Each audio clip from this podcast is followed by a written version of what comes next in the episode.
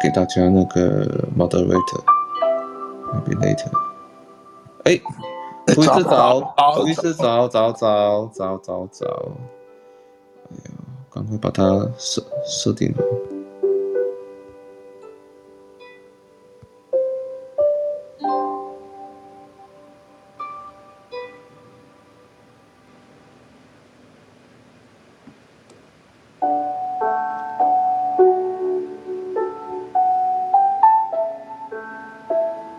今天会来讲那个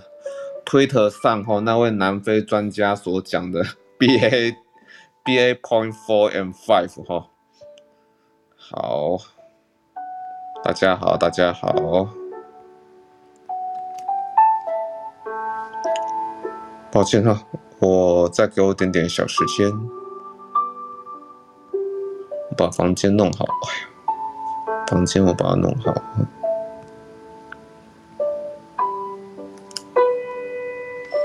好，允欣，我们再等一分钟之后就可以准备要开始喽。把 pin link 把它加好。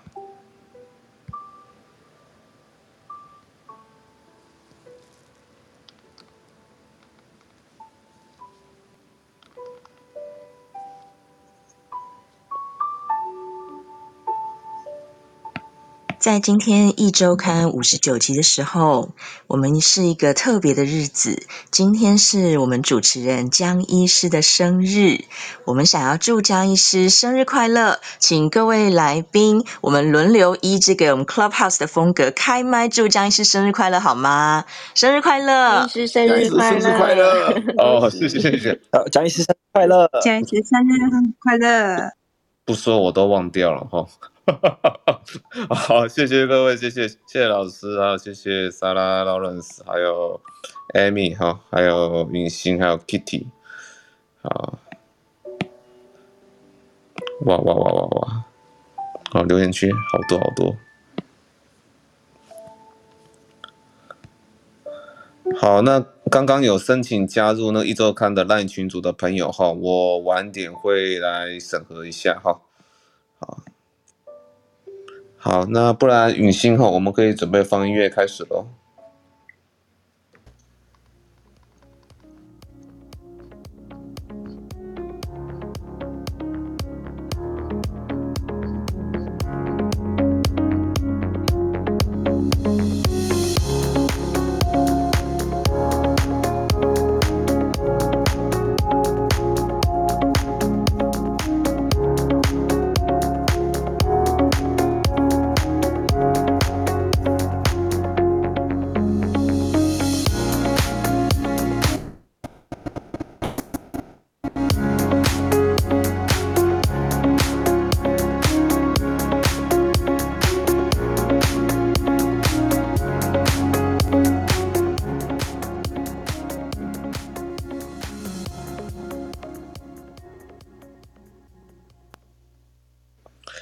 大家听得到吗？哈，各位好哈。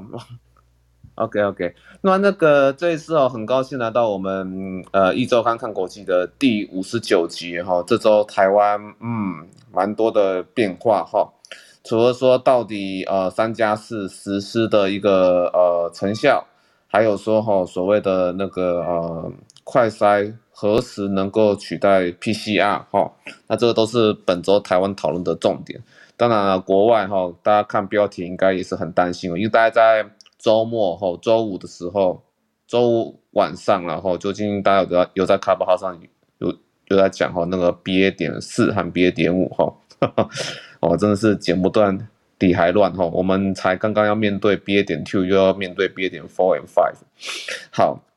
那我们现在进入那个本次的提纲哈，因为等一下呢会我这边还配合允星哈。等一下，雨欣也会一起来讲南非的一个状况。南非要恐怕正在爆发第五波的疫情了。我们来了解所谓的 BA point four and BA point five 是怎么一回事哈。那根据那个呃美国哈 CDC 抽样的调查与分析哦，劳伦斯等一下会报说儿童约莫七十五点二 percent，我靠，四分之三呢哈，恐怕都已经中过新冠了。那丹麦政府呢？等下 Kitty 也会报说，丹麦政府宣布已经成功控制当地疫情，将暂停新冠疫苗的接种。那韩国首款呃国产疫苗预计六月可望获准正式上市。那台湾实施三加四将近一周，实际状况如何？我们来听听那个等一下哈，那个在卫生所工作的莎拉哈来分享哈。好，呃，那个连接应该看得到吧？呃，Lawrence，哎，可以的，没问题。哎哎，老师早安，林思碧老师早安。OK，好，那我们来进入那个本篇正文哈。好，好，哎，就是哎，大家可以点进去上面的链接，就是那个 BA 点 four，B A 点五的那个变异组，还有等一下是另外一篇加码我加码文章所讲的家庭传播数数据哈。这个其实在我们台湾开启大量居家隔离，有很多非确诊同住的家人，这点还蛮重要的哈。好。啊，什么还有 BA 点三、BA 点五，大家看里面的文章哈，因为最近因为其实是星期五的时候，我们有在 Clubhouse 上讨论到这一则新闻呐，在南非哈，南非有一位那个病毒学家哈，叫德里呃德奥里维亚哈，Olivia 哈，近日在推特上写出哈，我们对 BA point four and BA point five 的一个总结啊哈，来自那个。来来自哈，可能人的慢性感染哈，他意思就意思就是说，可能有些人哈免疫力比较低下的人哈，他感染然后病毒复制太多次，我们之前有分享过那个 Macular Clog 哈，复制太多次，好，那可能就会造成更多的变异出来哈，那或者是说，因为最近我在看那个捞。看都跟劳劳伦斯在看新闻的时候，我好额外有看到美国好像有鹿的那个大群的感染哦，所以也是要很小心，会不会说又透过动物的宿主来造成病毒进一步的突变？这个我们要很很小心哈。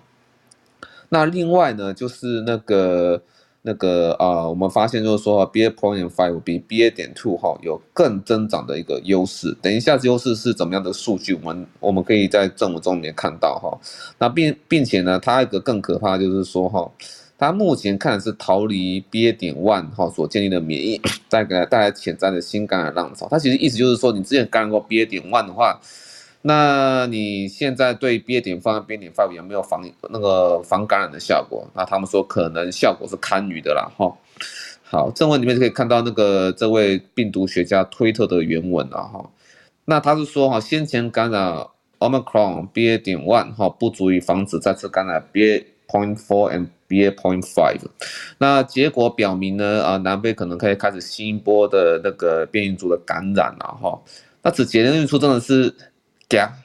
假西郎哈，不过也会提到该两只变异株哈，那其实没有增加南非当地的重症率，因为南非的当地的 ICU 的使用率其实都还没有什么变化，好，所以其实对于 BA point four and five 的致病性或许还能够保持乐观，我们还要再观察一下哈。那里面是它的它那个刊登的文献所附的一些图，大家可以看到说蓝色的是 BA 点 two，那后来呢黄色和橘色起来的哈，那就是 BA point four and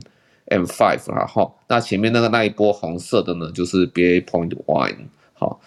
那大家可以看到在下面一张图，就是说我之前哈有针对 BA point one 产生的抗体，那对于分别对于 BA point four 和 BA point five 它这些 virus 它的的综合的那个效率哈，其实都在下降哈。那所以呃呃，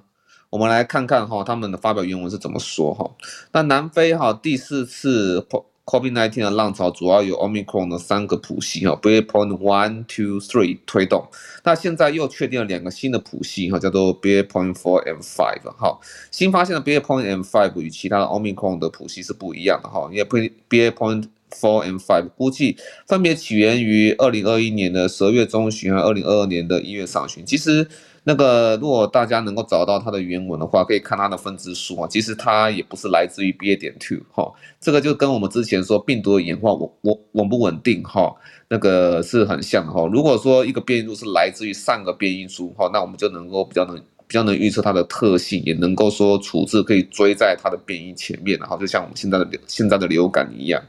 但是呢，现在就。不是这么一回事哈，那 Delta 不是来自于 Alpha，Omicron 也不是来自于 Delta 哈，那这个 BA point four and five 也不是来自于 BA 点 two 哈，所以其实现在的变化都不是很稳定的哈。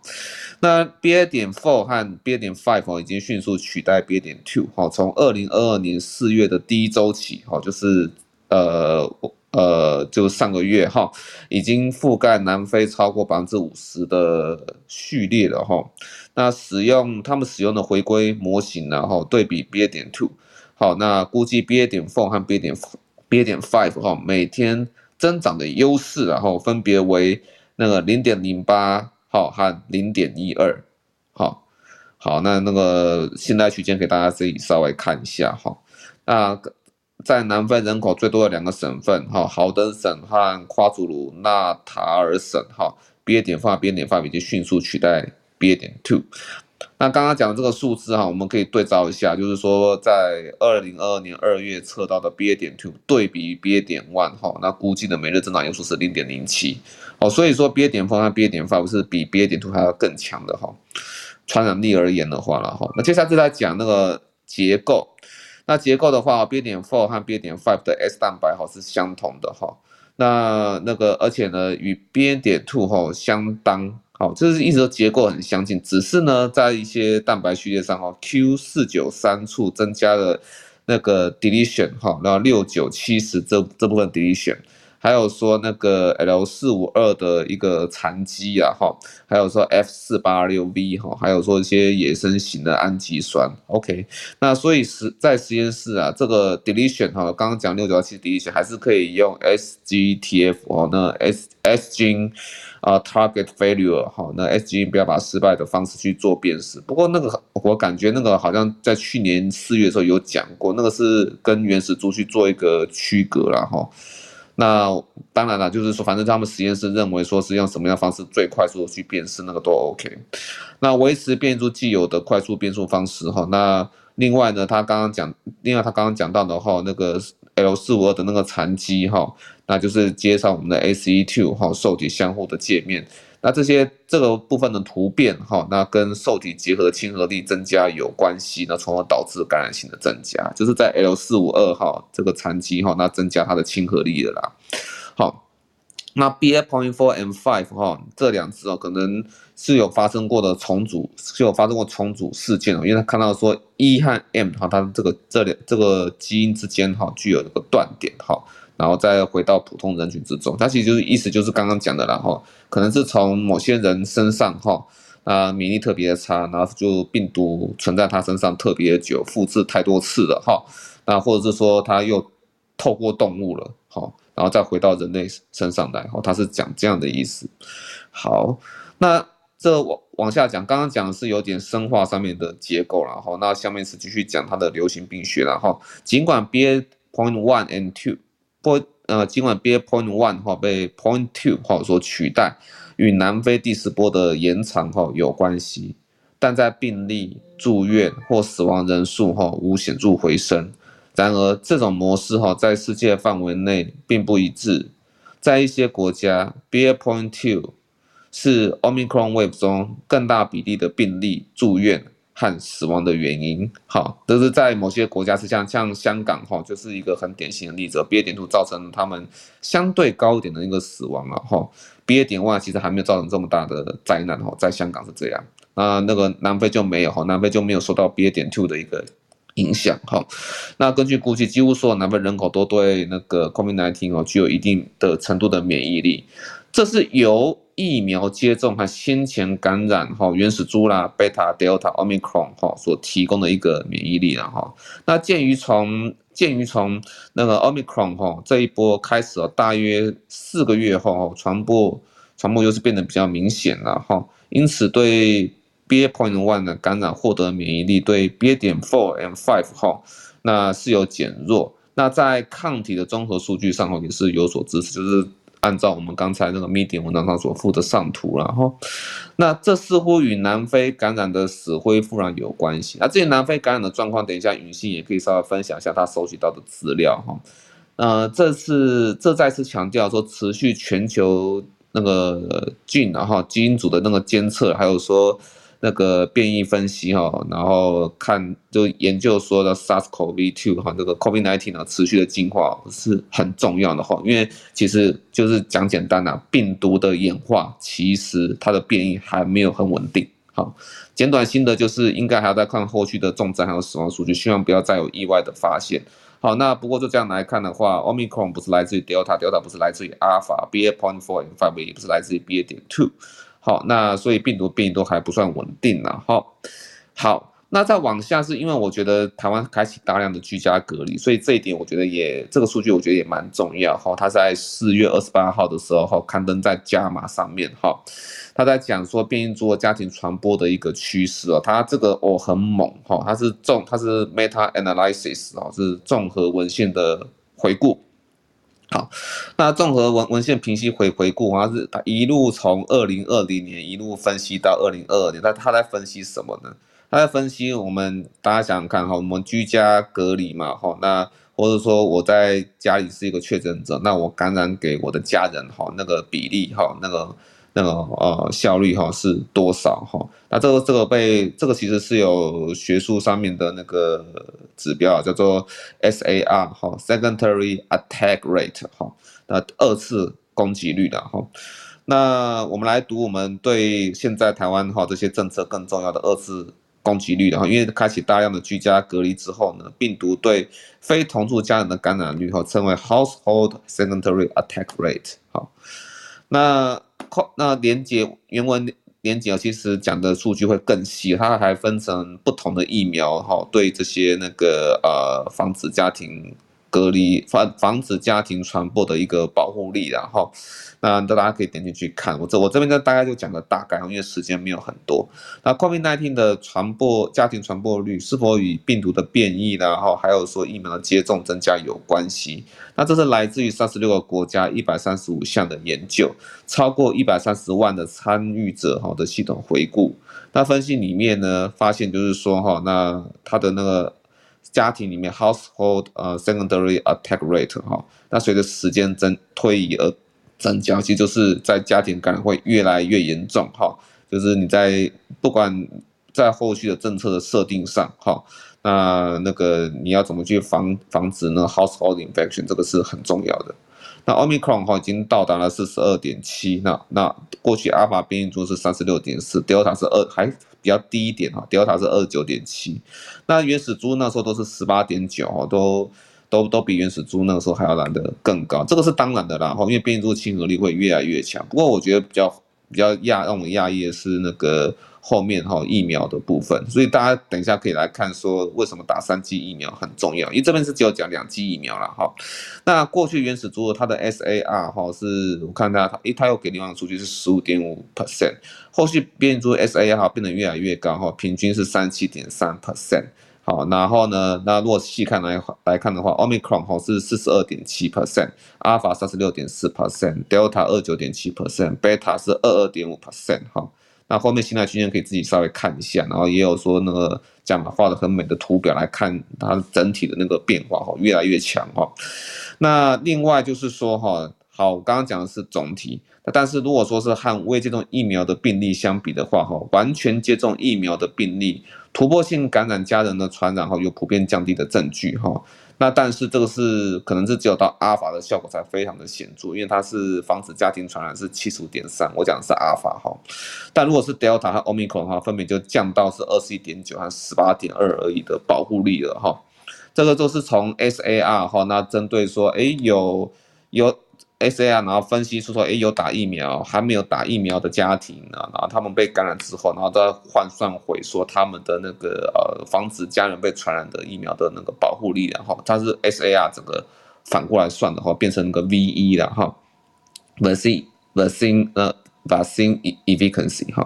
那 SAR 可用于说针对家庭接触疫苗接种状态哈，来评估疫苗的效果，可以推算出下列哈，那就是被传染者的那个啊，因为它是 vulnerable 嘛哈，它是 vulnerable 就是说易感性的保护力哈，那另外一个是传染者哈，它会不会传染给别人哈，防止这件事情的一个保护力，还有说总体的那个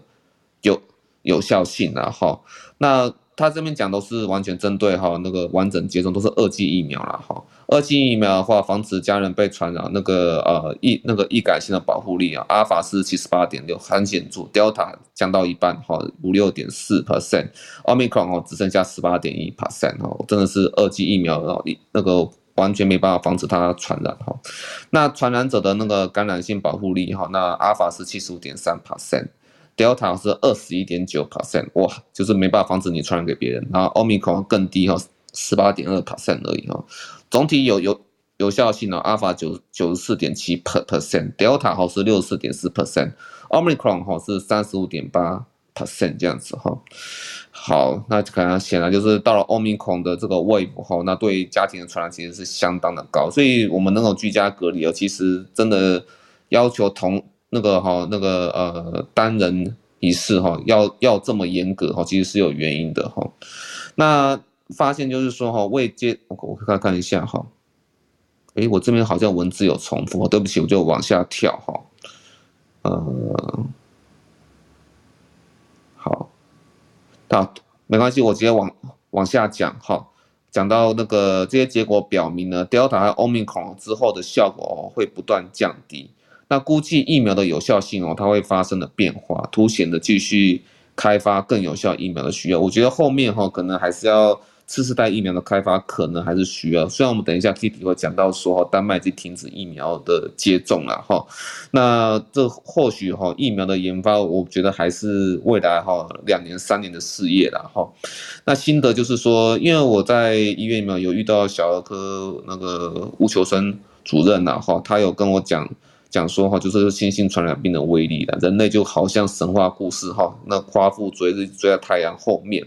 就是说，我们的人类的处置啊，都是在病毒的变异后面，一直没有结束哈。那到我们能够像是那个麻疹哈，能够去控制它哈，那个其实那个就不太可能了哈。我们还要奋斗差不多几年以上哈。后续方向就是要防止更多的家庭传染，或是社会考虑缩短或解除隔离带来的传染哈，就要防止这些，因为我们还会缩短隔离天天数嘛哈。那另外就是说。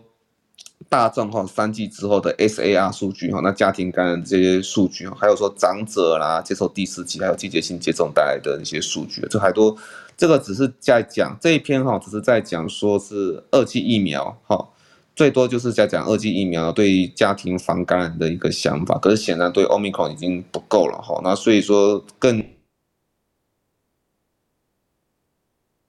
过来哈，那我赶快把它讲了，就是说。对我们更有用的可能是三剂、四剂以后对家庭防感染一个一个数据哈，尤其是那些那个啊还没有办法打帮小孩子哦打疫苗的那些家人哈。好，那以上大家先分享到这里哦，就是 BA 点 BA point four and five，还有说家庭的传播率的一个数数据哈。那不知道说有没有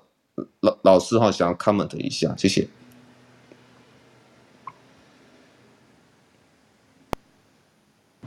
诶，涂医师没有要讲话，喂喂喂，听好好好 听得到吗？听得到，听得到，听得到。老师先讲。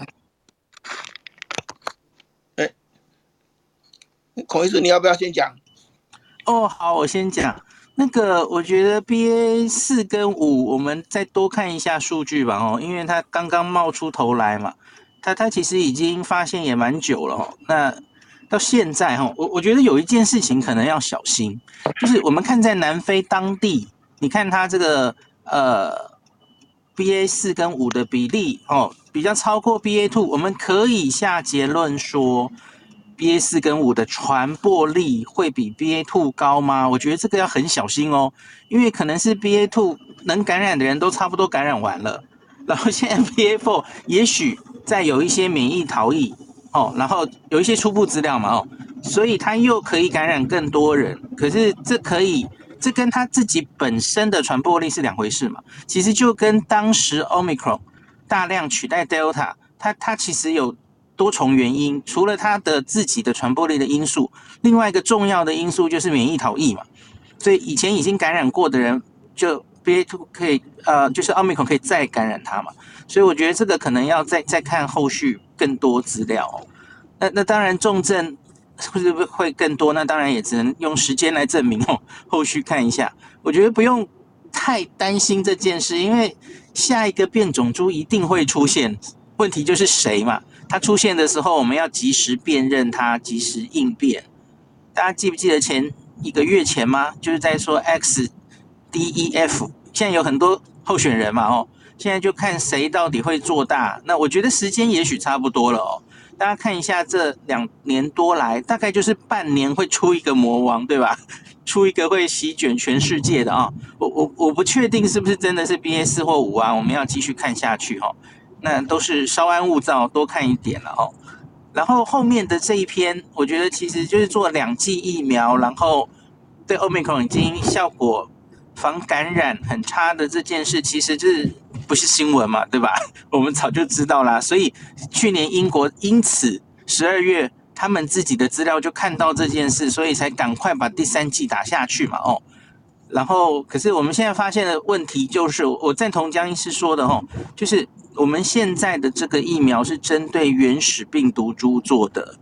那你这样第三剂、第四剂打下去，吼，好像也不是办法，对不对？我们发现的就是它的这个保护力就是会随时间就会往下降，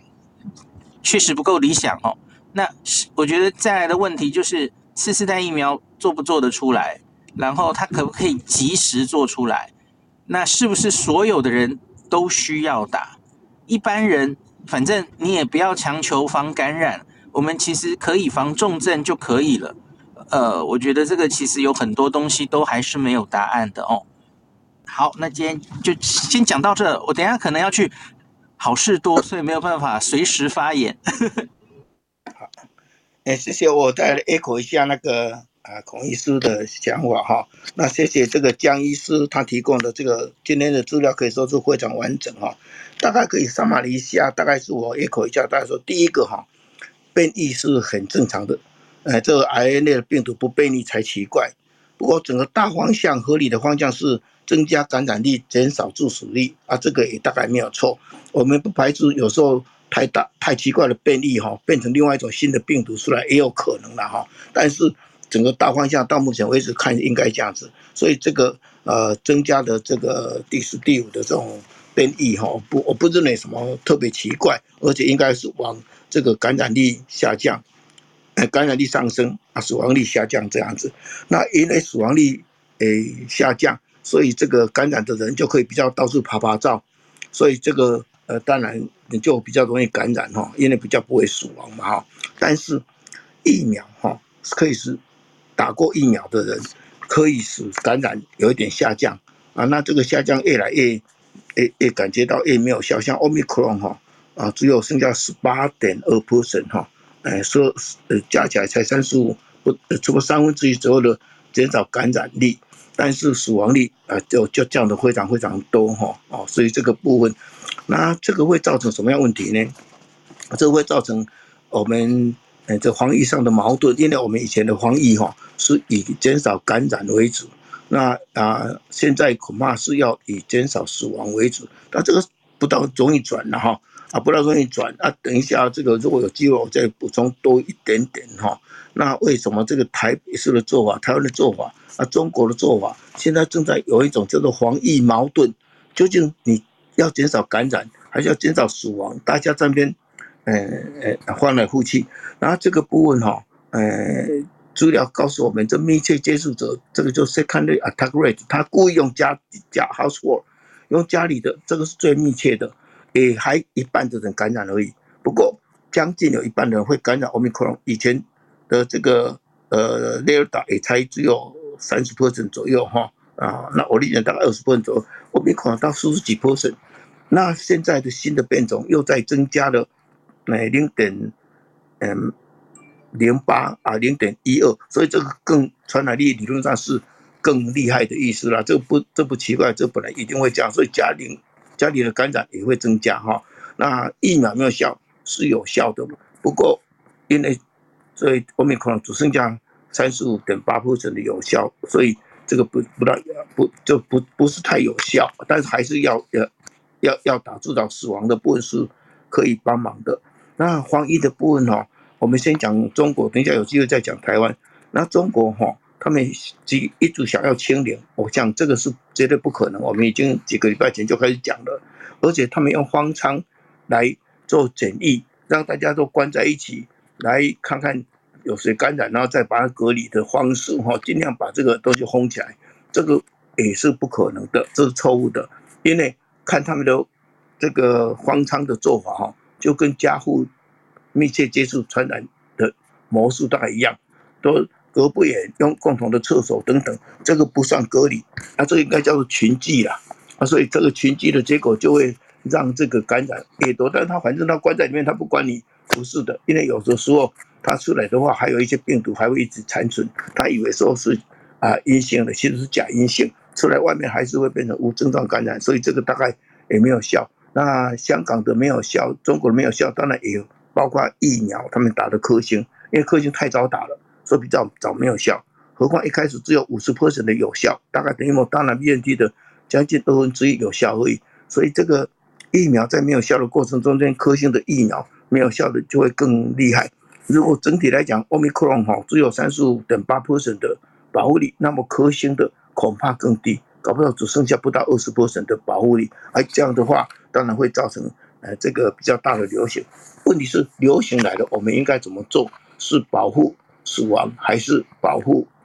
民众不要接受感染？这个矛盾，还有等下有机会我再做补充。以上。好，谢谢我们的涂医师哈。那其实就是说后面应该。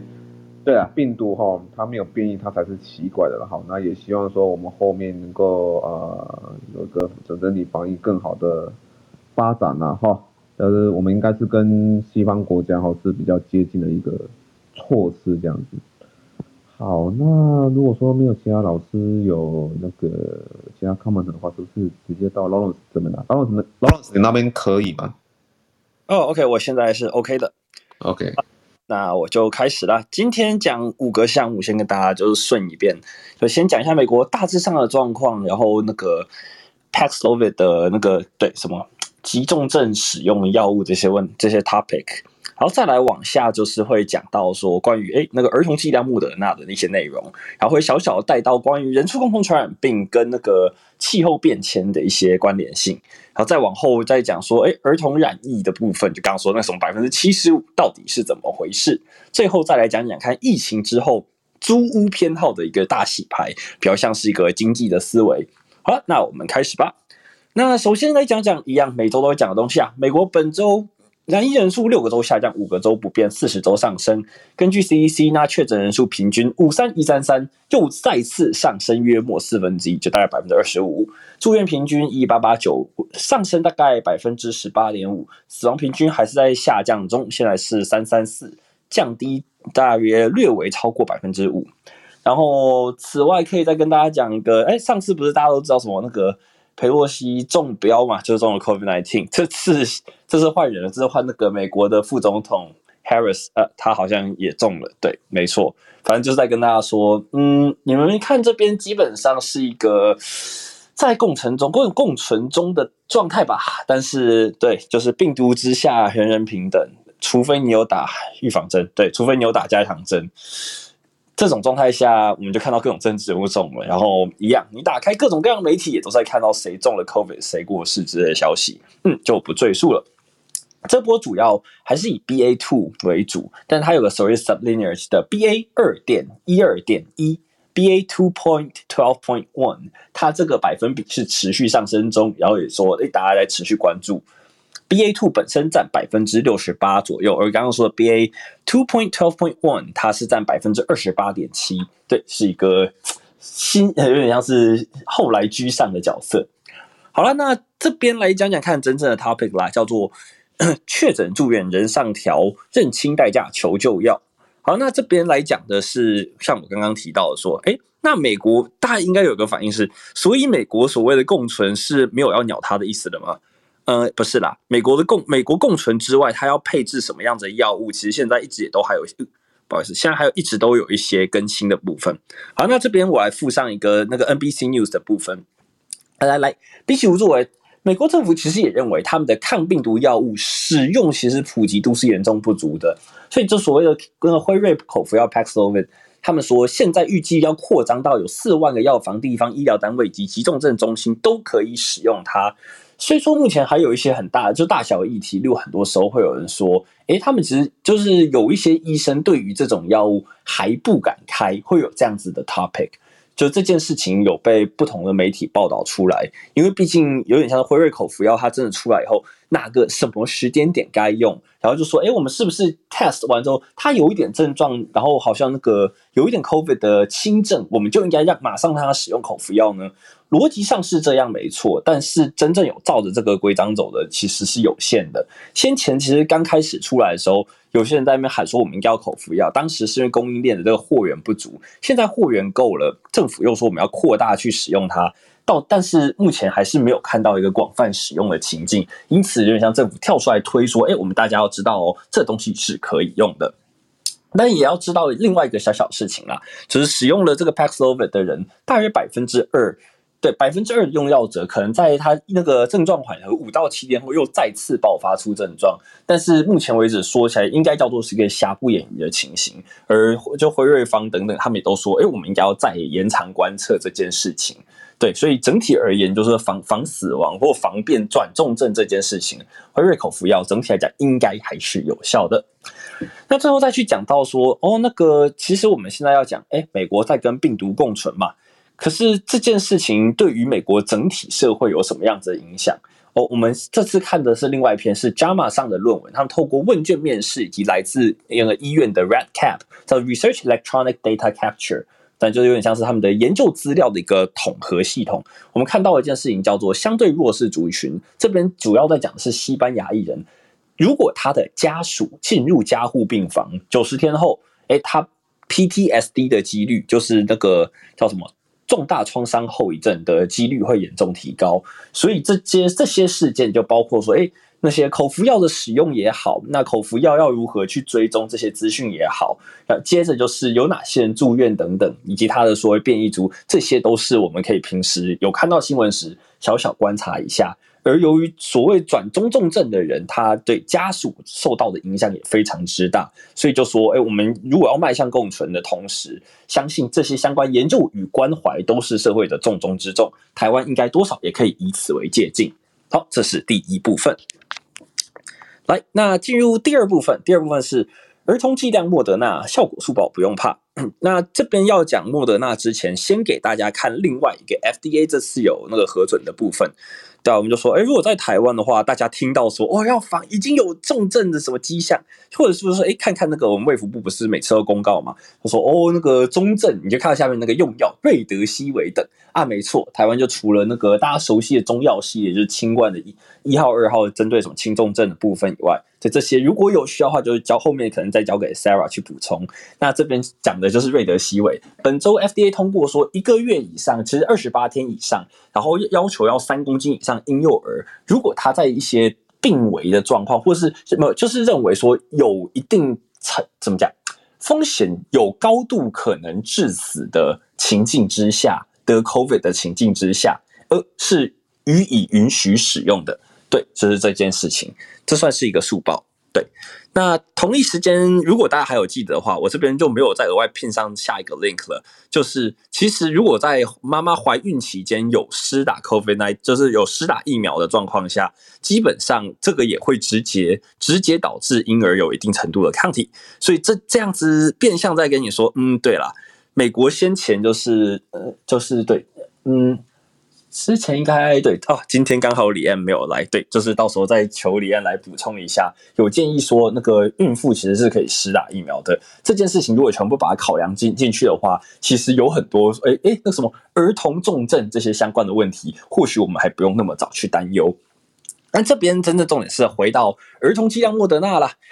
呃，简单比较一下，我们来一个一个说，就是辉瑞嘛，辉瑞 BNT 就说，诶，四呃，他们预计提交说给四岁以下婴幼儿是那个三三微克，五到十一是十微克，成人是三十微克。莫德纳则是他们预计要给五岁以下的剂量是二十五微克，然后六到十一是五十微克，成人一百。这就是常常有人说，诶，是不是五到十一或六到十一岁的儿童，那个如果你打的莫德纳，是不是好像是辉瑞的五倍？就是这么一回事，而他们说五岁以下，他们预计的剂量是二十五微克，但这是怎么来的呢？这是他们当时的实验设计，也就是本周莫德纳正式递交他们的申请，就是六个月到那个五岁的儿童使用疫苗。而这边可以也是再多打岔一件事情，叫做那个先前辉瑞 BNT 它许可是五岁以上哦，但是莫德纳他们其实他们的年龄分段是六岁以上视为儿童剂量，然后呃就。不满六岁这件事情视为是婴幼儿剂量。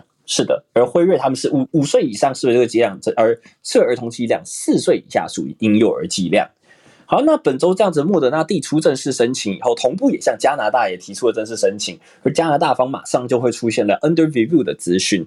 而他们这边的资料说，六个月到两岁之间婴幼儿，他们诶疫苗的保护力，对，其实其实不是防重人，他们说是保护力。而他这些资料也多数是在 Omicron 时期做的，说是百分之五十一，两岁到五岁则是有百分之三十七。但是相反的，这是一个对，记得吧？莫德纳它是二十五微克的一个剂量去打的，但反之辉瑞则是一直以来，我们我为什么现在要故意去 Q 一下黑辉瑞？因为他们说四月底应该要补上资料啦，可是现在不幸是已经五月一号，对吧，各位？所以我们还没看到辉瑞补件哦。但是对，就辉瑞他们先前说了，他们是打三维克这个剂量之下，两剂不足，他们就是定调说要给幼儿打三剂。来重复看它的一些实验结果，而这些相关资讯，FDA 则是说，六月八号与六月二十一到二十二号都会去进行是否要核准莫德纳与辉瑞递交的婴幼儿剂量以及莫德纳的青少年剂量的部分。这是美国现在看到的情况。好了，这是第二条。第三，那个 Lawrence，Lawrence 先先停下。好，那我刚刚所以说我这样整理。对不对哈？对于说幼儿哈，就是诶，美国定义是几岁以下？是五岁以下吗？诶，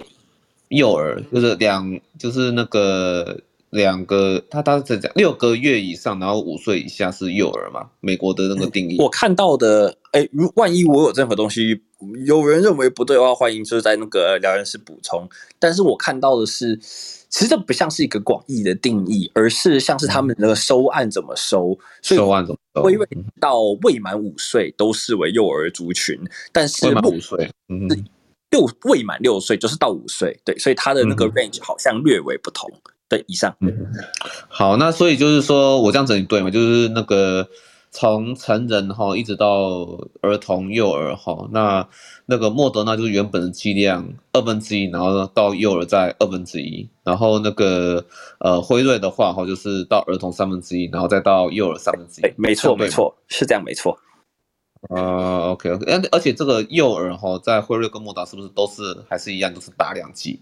嗯嗯，目前来讲。穆德纳是说两剂，但是辉瑞他们说他们现在实验已经有在定调说做三剂的部分。啊、他们哦三分之一三剂是不是？嗯，OK，幼儿嘛，好好好，嗯，是的，好好好，这样这样了解，好了解了解，谢谢老师，请继续。哎，等一下，辉瑞的幼幼儿应该是十分之一哦，不是三分之一三分之一，它是三十微克、十微克、三微克。嗯，是十分之一哦，很很低。Uh, OK OK。然后我也在一直等他们第三季打第三季的结果出来，这样子。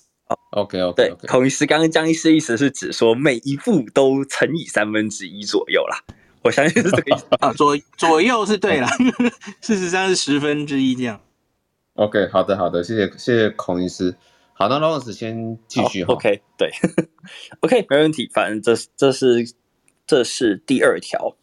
第三条则是一个哦，对，这这这个比较不像是我真正的专业，但是看到了，毕竟刚刚江医师有说到哦，那个各种新型传染病啊、流行病，对，这这部分现在有一部分叫做哎，人畜共同传染病、气候变迁怎么就是推了谁这件事情？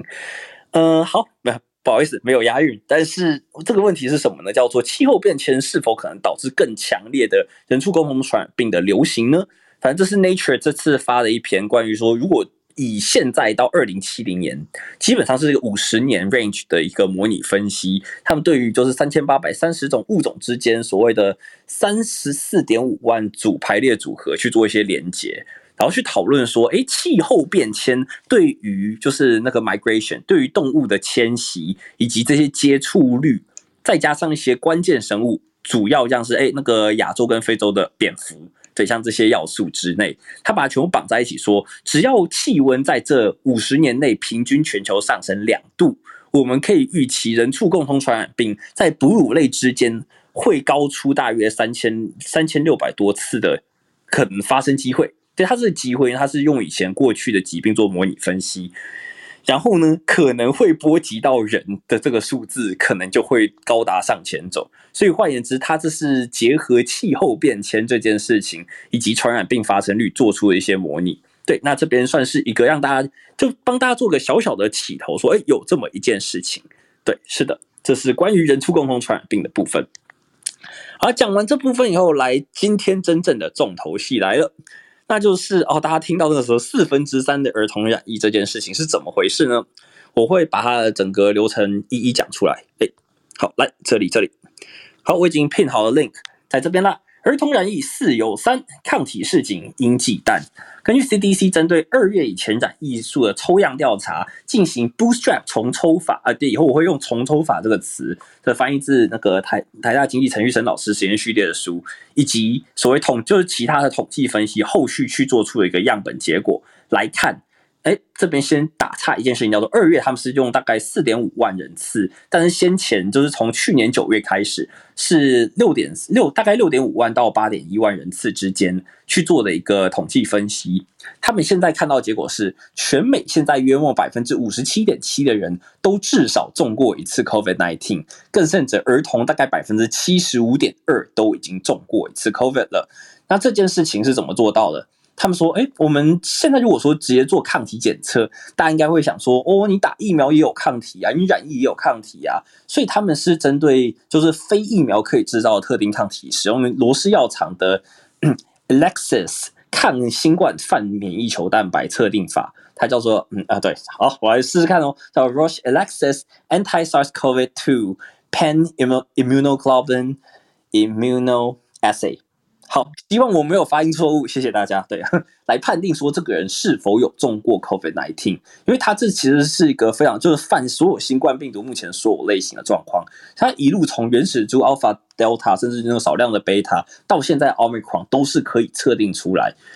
而这个数据，他们其实一直以来都有在监看，说每个不同年龄层数字变化如何。其实非常早期，就是去年的九月为止，儿童就零到十一岁，对，那时候还在 Delta 时期嘛，他们的染疫的那个百分比，其实就是有染疫过的百分比，看起来并没有到那么高。但是这一阵子，它其实一直是直直攀升的。所以来说说看，它从去年十二月前，就是十一月底的数字，到现在，诶，就总体美国人大从大约三分之一有染疫过，到现在多到百分之五十七点七。所以换言之，Omicron 这一波让百分之二十四左右没有中过 COVID 的人中了 COVID。那零到十一岁的儿童，则是从百分之四十四点二上升到百分之七十五点二，多了将近百分之三十啊，各位。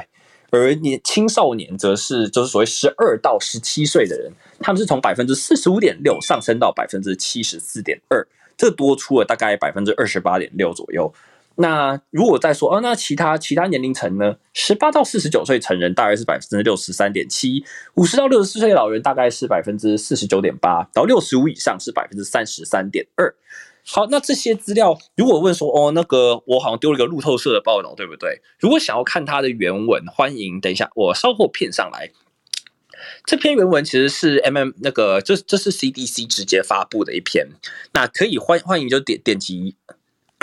欢迎点击接下来上面这边来观看一下。对，你们可以看得到它的数字，它其实有一张图给大家看到一个很明显的跳跃，从去年十二月到现在一个跳跃，就是跟大家说，你看各个年龄层都上升大概百分之二十左右，但是可以值得一提的是。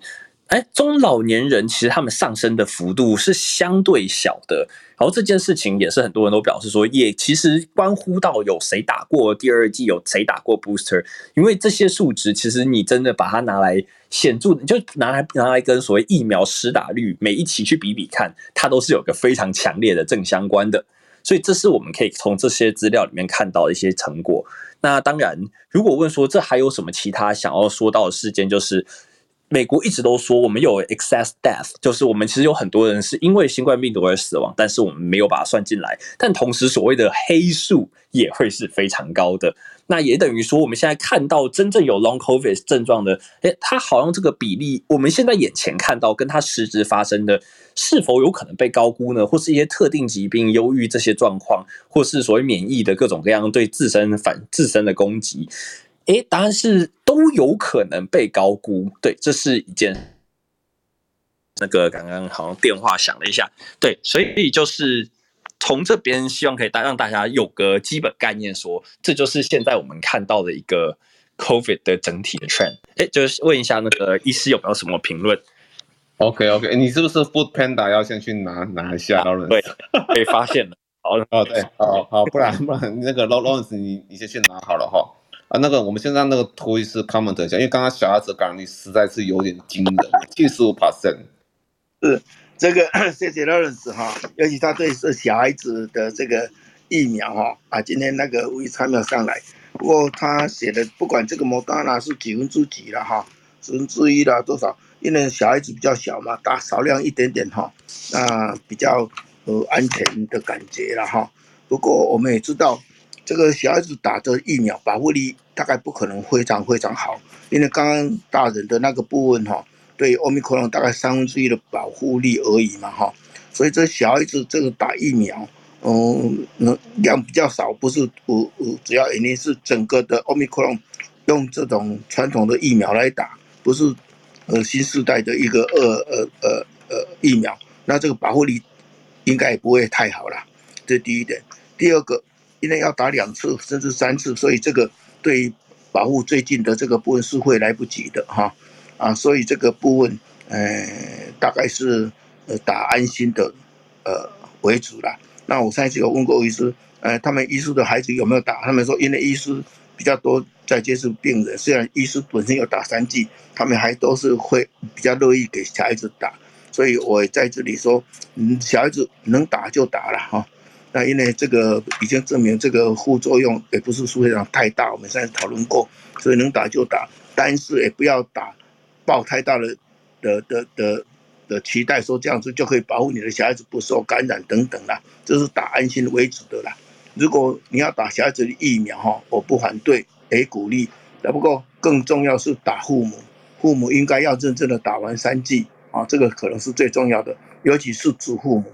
啊，尤其是老人家啊，这可能才是呃最重要的。那请这个有小孩子的家长哈，恐怕还是继续保持哈良好的健康习惯。很多国家哈迫不及待的连口罩都摘起来，连什么的呃这个的都都没有哈。而目前恐怕还是呃保持良好习惯，保持良好习惯的这个部分哦，也就是说戴口罩。勤洗手，不不用手机摸眼口鼻这个部分啊，不但可以预防这个 COVID-19，还可以预防其他的传染病了哈。所以这个不继续保持这良好的习惯，可能比较比较好。那如果你诶诶、觉得说啊打疫苗比较安心啊，这是打安心的啊，你可以去打哈啊，你可以打，不过好的习习惯还是要赶快，呃，还是要积极为主，可能会比较好。以上。好，谢谢我们的涂医师哈。其实涂医师讲的也是事实啊哈。你把那个口罩戴起来的时候，其实你也连其他的那种感冒啦，或或流感，其实都阻绝掉哈。这就是为什么我们现在这两年哈，那耳鼻喉很多耳鼻喉科医师都吃土的原因啊。对不起，我把实话给讲出来了哈。因为我有些学弟他们走耳鼻喉科哦，他们的诊所都真的还还蛮惨的哈。以前一个诊有五十个人，现在变成只有二十个人哈，薪水都少很多。OK，好，这是个。就可了哈，OK OK，是。我想补充一下那个血清盛行率啊，啊、呃，其实英国追踪的很完整，英国应该是每个月都有在做，而且已经做很久了，所以这个这个数据其实跟英国有点像啊、呃，每一个年龄层英国都有。我记得就是老人家的自然感染率比较低，可是就是年龄往下。那个年轻人哦，很多人都自然感染过。那个自然感染就是测 N 抗体嘛，台湾的大家应该很很不陌生嘛。N 抗体是得过完整碰过完整病毒才会对核蛋白有抗体，打疫苗不会出来了哈。那英国会把这个也，它也是用罗氏的哈，用 S 产生 S 抗体的，还有 N 抗体的，它全部都。有规则的在追踪，我记得叶医师有跟我说，英国的儿童也是哦，在这一次 Omicron 前，其实好像已经六成，我我有没有忘记记错？五六成吧，已经都得过了。那经过这一次 Omicron 是更高了哦。那所以为什么英国他他后来他很犹豫要不要给儿童打疫苗的这件事哦？因为其实多半儿童他们的儿童都打过了。那最后他核准的时候，其实经过了 Omicron。已经走下坡，好像已经七八成的儿童都感染过了，所以他当然就没有非常积极的理由去推这个疫苗哦。那可是当然跟台湾的状况不一样嘛，我们的儿童还多半都没有感染过哦。对，所以也许跟国外的思考会不太一样。补充到这里。好，谢谢我们的孔医师哈。Lawrence 还有往下的内容吗？哎，有的有的，我就还剩最后一个比较小的部分。对，然后稍后我也那个可以补给聊天室一下，就是关于对刚刚一个问题啊。等一下，我不小心把我的 rundown 稿子里面打了一堆三。好，OK，那个最后一部分要讲的，对，又又来了，只要是我就一定会有跟经济有关的东西。好，本次要讲的是疫疫后租屋大洗牌，市中心热门不在，这其实是个问号。他说，因为疫情，其实根据热门度搜寻啊，毕业生他们其实找工作的同时也会找房的这个计划，发现其实二零二一年四月以来，社交专业网络要求高了百分之二点二，愿付房价大概低了百分，大概低了美金四百多块，也就折合大概就算想想看，台币一万二起跳吧，大概这么想。那距离市中心也比原本的那些距离多出了二点四公里。那这件事情，他们是在是透过一个回推到二零一九年的 Neighborhood Choice Program，他们搭配就是接下来一些分析，就说，诶，如果你认为你有多少时间可以在家工作，那有半数觉得至少可以一天，有四分之一觉得可以两天啦。那这些事情已经直接影响了当代年轻人对于租屋的想象，就有点像是你只要其他条件不变下，还是没有人会想要选什么离市中心十六公里以上冷门区。但是要找那个离市中心偏近的四公里区，如果你真的不限制价格的话，榜上还是有名。但是你只要加入了，诶，价格考量以及你自己的工作性质，忽然之间大家就说，诶，它其实比起那个要离市中心偏近的地方，大概六公里处，就是愿意一路提升到超过八公里外的地方。哎，这是个整多整合诸多资讯进行，就是二阶段式回归，然后去经过哎不同，就有点像是你的一个列表上面，你去针对，如果你要房屋的话，哎，我们来排序一下，你第一志愿是谁，第二志愿是谁，然后把这个相关的排序模型给做出来以后，得到的最终结论。所以换言之，这个这一篇论文，我觉得可以给大家带来最简单的一件事情，就叫做因为工作性质。已经产生了变化，年轻人对于工作的想象也因为疫情有了一些相关的差，有也有一些差别，所以它其实变相有助于少数郊区的那种进一步开发，而有点像是就不会再想像想象中的那种把一个大都会变成超级大都会的等级，反之有点拉开一点点的距离，然后享受更好的一个社交网络状况，反而是很多人认知中更好的租屋选择。好，这是我讲的第五点。好，那感谢各位收听我的部分，这里是 Lawrence，谢谢。好，谢谢我们的 Lawrence 哈。那哎，那这以上 Lawrence 的部分还有没有其他的导师要 comment 的？好，如果暂时没有的话，哈，那我们要不要到 Kitty 的部分？好，谢谢江医师，大家早。那这个礼拜呢，其实英国也是蛮平静的，就是他们呃，我们的这边的疫情呢，概况还是持续的下降中，平均每天的确诊人数呢，来到大约一万五千例左右，比上个礼拜又降了四十三点三 percent。目前因为 COVID-19 而住院的总人数呢，呃，是一万三千零二十七人，住院率呢也比上周少了二十三点七 percent。这个星期需要呼吸器的人呢，只有三百零二人。至于这个礼拜的死亡人数呢，是两百二十三人左右，每天比上个礼拜也少了二十点二 percent。那目前呃疫苗施打的情况呢，仍然是稳定的。呃，这个礼拜英国没有什么新闻，所以呢就带来两则是欧洲来的消息。第一方面，第一个就是如标题所说的，丹麦的政府呢已经宣布成功控制了当地的疫情，将会暂停新冠疫苗的接种。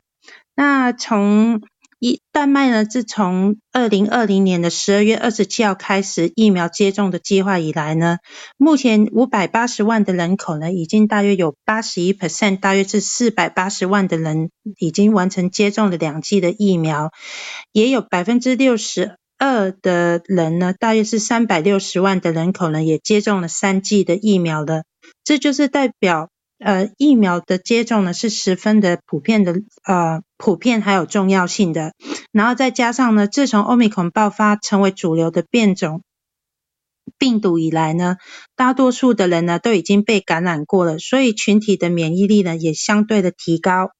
所以四月二十六号，丹麦的卫生局首席医疗官索伯克表示，二月开始松绑了防疫政策以来呢，丹麦的疫情已经成功，呃，已经成功的控制了疫情。所以从五月十五号开始，政府不再发出疫苗的邀请，但是人民呢仍然可以在春天还有夏天的时候去接种疫苗，完成他们的呃。Primary dose，四十岁以上还有未接种疫苗的孕妇呢，还有一些高风险的呃危险群组呢，就是特别建议他们再呃继续接种疫苗的。那对于免疫力系统非常弱的人呢，是还是建议施打第四剂的。不过呢，是需要个人的医疗评估跟主治医师来讨论。索伯克又提出了，为了要应对 COVID-19 呢，这种不稳定而且可以变异的病毒呢，尤其在 Omicron 这一波，他们看到感染的人数呢，传染传播能力之高呢，所以丹麦的政府计划在秋天的时候呢，重开这个新冠疫苗接种的计划。在这个时候之前，他们可以希望在暑假的时候可以真可以就对哪个群组什么时候。还有使用什么疫苗呢？来做出一个专业的评估，提出一个总体框架的计划。那根据四月给大家一些 background 的呃 information，就是在四月二十九号呢，呃，丹麦所公布的数字呢，他们有九百三十四人确诊，然后只有九个人死亡，六十二人的住院。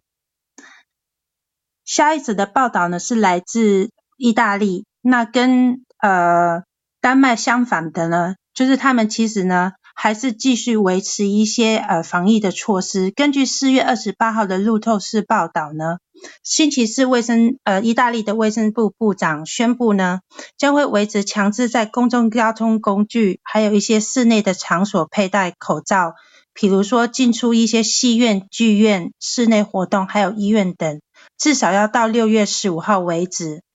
呃，他们会做出这个原因呢，是因为。说虽然之前四月上旬的感染案例有下降，但是最近呢有看到有攀升的迹象，所以呢开放的速度呢就会比较谨慎一点。那也给大家一些呃资料，在四月二十六号所公布的数字呢，意大利的确诊人数是两万九千五百七十五例，那有一百四十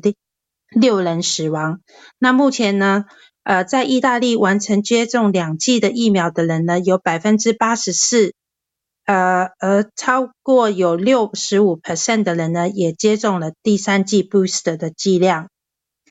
最后，来自法国的疫情呢，根据政府四月二十八号公布的数据呢，这两周的数值呢，也是稳定在下降中，每十万个人从上个礼拜的九百四十四例开始下降到本周的八八百九十一人。阳性率也开始下降，从上周的二十七点四一 percent 到这个礼拜的二十五点五 percent，R 值也从上个礼拜的零点九七降到这个礼拜的零点七六，住院率也下降到三十一点六 percent，平均每周的新增病例从上个礼拜的九万四百九十二例呢，下降到这个礼拜的八万五千三百九十三例，所以重症率也有下降。然后住院呃重症病房占有率呢，也比上周降了三个 percent，所以呢，所有的数值呢都是出现平稳下降当中。那他们在法国的呃主流呢仍然是以 BA two 为主。呃，最近呢在四月二十六号一打呃疫苗施打的情况呢有上升的趋向，那是因为就是呃大部分呢都是在追打这个 boost 的民众。那比上周呢有增加了十三个 percent。那以上是英国跟欧洲的消息，不晓得台上的医师们跟 speaker 有什么要 comment 的吗？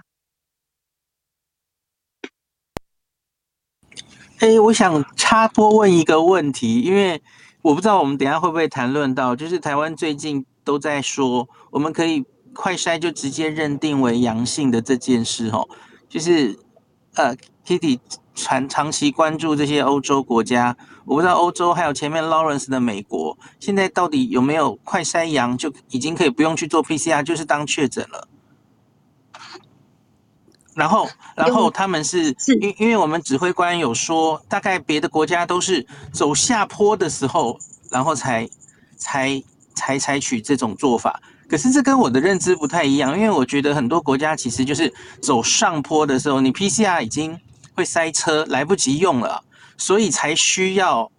快筛阳，你就要认定为阳性就可以。像是美国最近不是 Test and Treat 吗？在药房你快筛阳了，他就直接给你 Paxlovid，那那不是也是就不用一定要 PCR 吗？就请大家解答我的疑惑。哦，谢谢孔医师。我记得我们在英国那个 Omicron 大爆发的时候呢，呃，我们的那个 Jenny Harris 就是一啊、呃、那个呃 UKSA 的那个 officer，他有讲过一句话，就是说，如你刚才讲的，在大量爆发的时候呢，其实快筛就已经可以取代 PCR 了，因为它的感染率变高了，而且它的准确度也可以相对也提高。我记得我们英国当初的时候是这样子的，而且就是呃 PCR 的量能呢爆高了，呃要去预约的程度也比较相对的难了，所以他们就是以快筛来代替 PCR。嗯嗯。我呃我我我稍微补充一下哈啊，因为这个一个检验的这个 sensitivity specificity 哈敏感度特异度。其实是都是一定的，但是会受到当时的那个流行的情形，也就是 prevalence 哈盛行率的影响。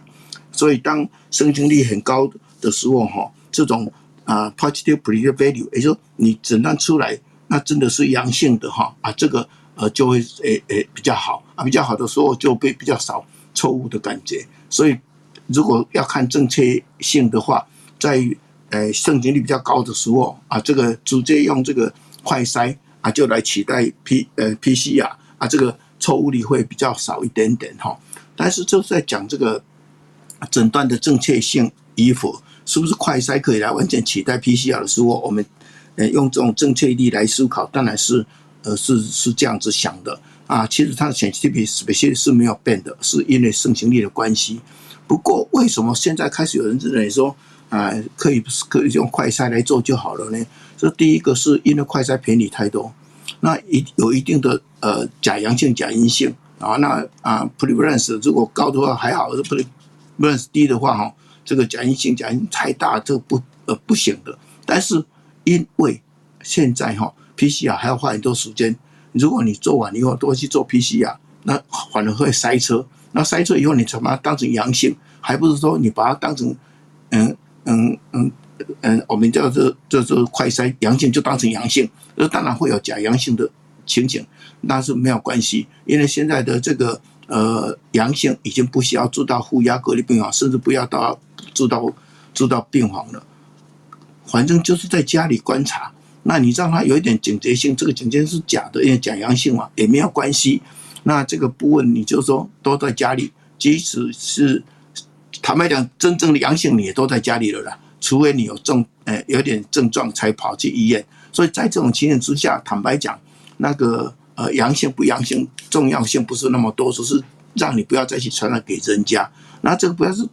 传染给人家是一种警觉性，从公共卫生的角度来讲，这样子是够的，可以的。因为这个东西只要敏感度够高，虽然哈它的特异度不够好啊，它的假假阳性会有，但没有关系啊。这个让大家反正。这个社会这么不大嘛，比如说把大家都关起来还还还还还小很多，所以就干脆把这个呃做做好了。第二个，为什么要检验？检验最大的目的就是要去疫调啊，要去匡列，现在已经快要不可能了。所以现在的这种检验哈，用快筛啊，就就让你说啊，你可能感染了，那你可能感染做什么？你就不要去接触别人，是这个目的。也就是说，我们。检验的目的是为了隔离哦，为了呃呃呃，能够让你你不要去感染别人。如果你不隔离啊、不检疫，那这个何必检验呢？所以很快的，连检验都会被认为不大需要，就好像流感如果你没有症状，我何必去帮你检验呢？啊，检验一大堆，啊啊，里面有假阳性、假阴性，所以这个部分哈、哦，慢慢会走到说公共卫生的角度来看是不大需要再检验的。那现在还是要检验，检验出来目的就让你自自己保护自己，也不要去传染给别人，是这样子而已啦。所以我们现在慢慢就会从诊断的正确性啊，慢慢转到说诊断出来的功能性啊，功能性就是让你隔离、自我隔离啊，也不需要去医院。用这样的角度来看，诶，用快筛来取代 PCR 是 OK 的哈。你你要忍受比较大的这个呃 sensitivity 是不是比较差，比 P C 要差？但是在公共上使用上，呃，可以让它更有效啊，更快速。不要说在等那个 PCR 出来阳性才是要说这个是阳性。那个以前就是因为这样子去年呐啊，造成后后面还要再把它什么校正哈回归啊这样子，那我们就宁可说啊。这个选区率好就好了啦，反正臭也没有关系啦，啊，你就自己在家里小心一点点，啊，也不要太大的的的的的的麻烦，你就做健康管，嗯呃，好好的做健康的管理隔离，不要去传给人家就可以了。以上我补充一下。哟，谢谢涂医师。然后我这边嘿，这里是 Lawrence，我可以讲一讲美国的状况。对，就是基本上，如果就是距离现在一年前，对那个时候，我记得最早我讲说，我一开始其实有点像是判阳从宽，判阴从严，有点像是你快筛阴性，但是你有症状，你可能会还是被要求去做 PCR，但是你阳性的话。在美国算蛮早期，就直接视为你是阳性这件事情。对，至少我们医院当时我很确定有这样子的一个流程。那后来等于说，基本上人人都能买快筛的那个时间点，或哎不对，应该说人人都可以花钱去我们的 C B S，就视为台湾就是任何一个药局。反正我们这边 C B S 啊，Walgreens 这种密度跟台湾 Seven Eleven 快要有的比了吧，大概一半。对。这种情况下，就是你只要过去，他们也是用快筛说，就跟你说十五分钟内帮你弄出来，哎，那就直接也视为，如果是阳性就阳性。但是我会说，这边其实会用快筛用 PCR 有几个要素。第一个，确实当时有一个数字已经爆量了，以及我们就说美国其实一直以来所谓的阳性黑数其实超级无敌多，所以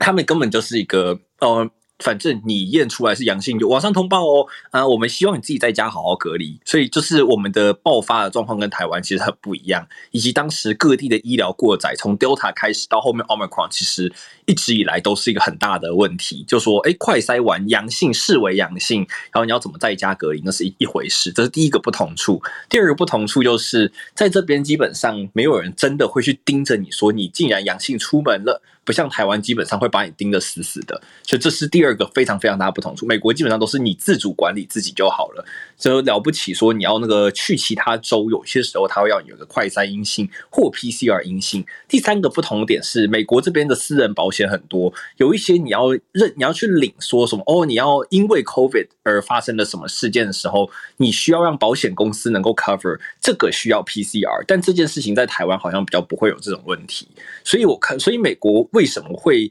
说快筛阳一般视为阳，就没有特别需要 PCR，除非你有一些特殊需求等等，是这么一回事。当然有一些快筛，它包装上本来就有跟你说，我们建议你快筛阳还是要再验个 PCR，这是有发生的事情。但是基本上就是现在你可以看到 CDC 的 guideline 都直接跟你说，你就直接通报就好了。那你要不要去做那个后面的 testing？好像他就不会把它视为一个必要的成分。对，但这也是因为已经经过一波 Delta 的满床状况和一波 Omicron 全国大爆炸的状况，所以我们看到了现在这一刻才会是你只要快筛阳就可以了，但更多的是在我们自己要自主管控啦。这是美国看到的情况。以上，谢谢。啊啊，谢谢 Lawrence 哈。对，呃，这样讲是很对的。如果你只是要看他是不是阳性，那就这样子看就可以。问题是你要说他阳性，那表示他应该做好好的隔离。那他要解除隔离，那理论上这真的是要做好做 PCR，不过现在也在转成用用快筛了。那这样子，如果你是真的是阳性的，那他用 PCR，哎、发现阴性了，那就等于隔离的时间可以缩短。这一方面导致用 PCR，大家比较安心，这是可能的了。那这个呃柯文哲他说，只有哦阳性的哈才来做啊 PCR，那这个其实是。我我我，其实他讲的不清不楚，他他可能是认为说这样子的工作量可以比较少，还是怎么样哦？这个应该是用来说解除隔离的时候用啊，这样讲会比较呃呃清楚了。不然的话啊，每一个阳性的还要再去做一次 PCR，的确这个呃会浪费很多的呃的时间哎跟跟金钱，而且万一他误解以为要 PCR 阳性才要宣布他是阳性，那这样的话。这个就不是公共卫生的考量，这个反而是临床诊断要正确性的考量。这样的话会耽误这个时间，会造成以以前一样又塞车做不完的情景会发生。以上，我我有个问题想要顺便 echo 这个部分，就是说，因为假设是快筛阳，我是在家里做的话，没有人可以认证我是快筛阳，然后我可能就是相关的一些保险啊，或是一些补助啊，可能就没办法去做申请。我想说，如果说是国外也没有这这些的情形，就是说需要有医疗单位的人去确认他这个快筛的部分，还是说不一定？就反正如果假设不走 PCR 的部分，那他是不是到医疗院所去做裁检，那报告阳的话，医疗院所不管是医院还是诊所，让他做通报一样，就是符合这样子的程序，是可能要在处理这个部分，才可能被民众接受，不然其实民众他筛到阳性，他可能会 不见得能够。不会乖乖，因为他还是会希望能够取得 PCR 的证明，在民众端还是需要做个思考跟考量，对，提提供大家思考。哦，这边可以回 Sarah 这个好问题。美国基本上就是。你的这个筛检结果一定要有医师签署，而且他会有个回报至国家的系统，对，会有这样子的一个动作。然后保险公司一般也是从这里来判定说，哎，是否那个进行理赔这个动作。所以自己在家筛确实会造成你可能拿不到特定的理赔，或是美国有一些说要动用特定方案这件事情，是的，这是存在的。然后美国基本上这种情况会需要医师，或是需要做专业单位。但也一样，美国加医师制度跟台湾也不大相似，所以那边就比较没有可比较性，就做一点小补充，谢谢。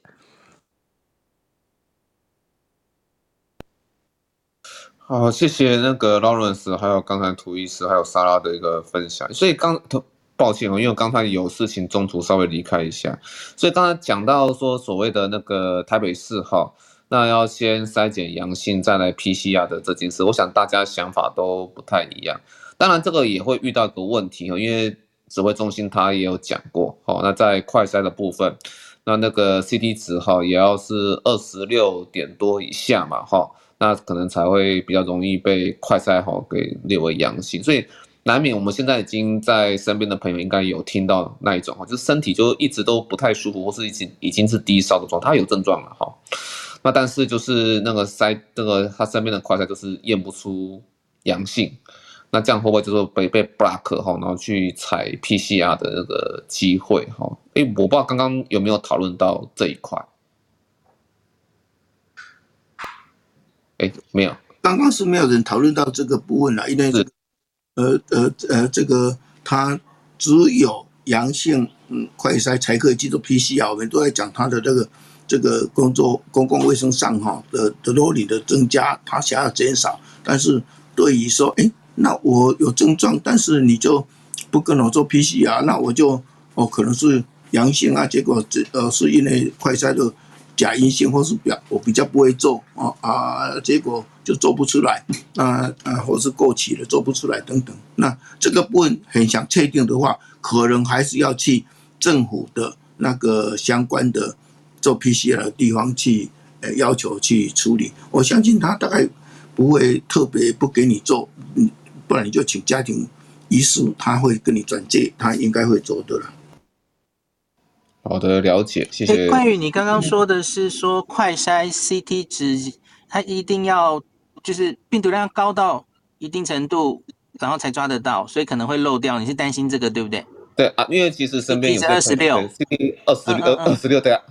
嗯，OK OK，那个那个其实应该是再做一次就好了，因为因为假如真的是一个发病的时候。它的病毒量会越来越高嘛？那那你你明明有症状，哎，快筛阴，可是你其实可以一天后、两天后，其实应该一天啦，因为它病毒量高的很快嘛。一天后再做一次，我相信那个阳的几率应该蛮高的哦。大概就是它不准，那就做两次就好了哈，这就可以解决这个问题。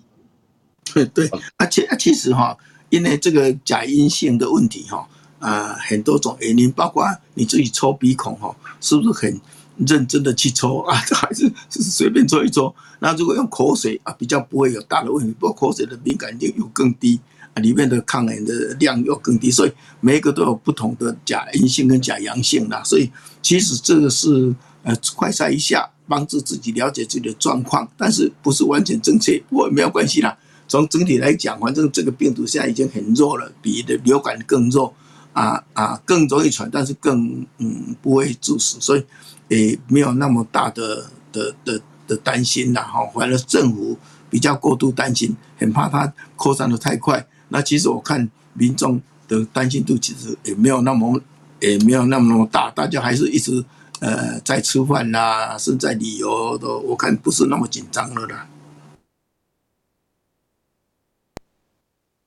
好，谢谢我们的涂涂医师哦。哎，其实我觉得刚才讲那个唾液快筛进来台湾哈，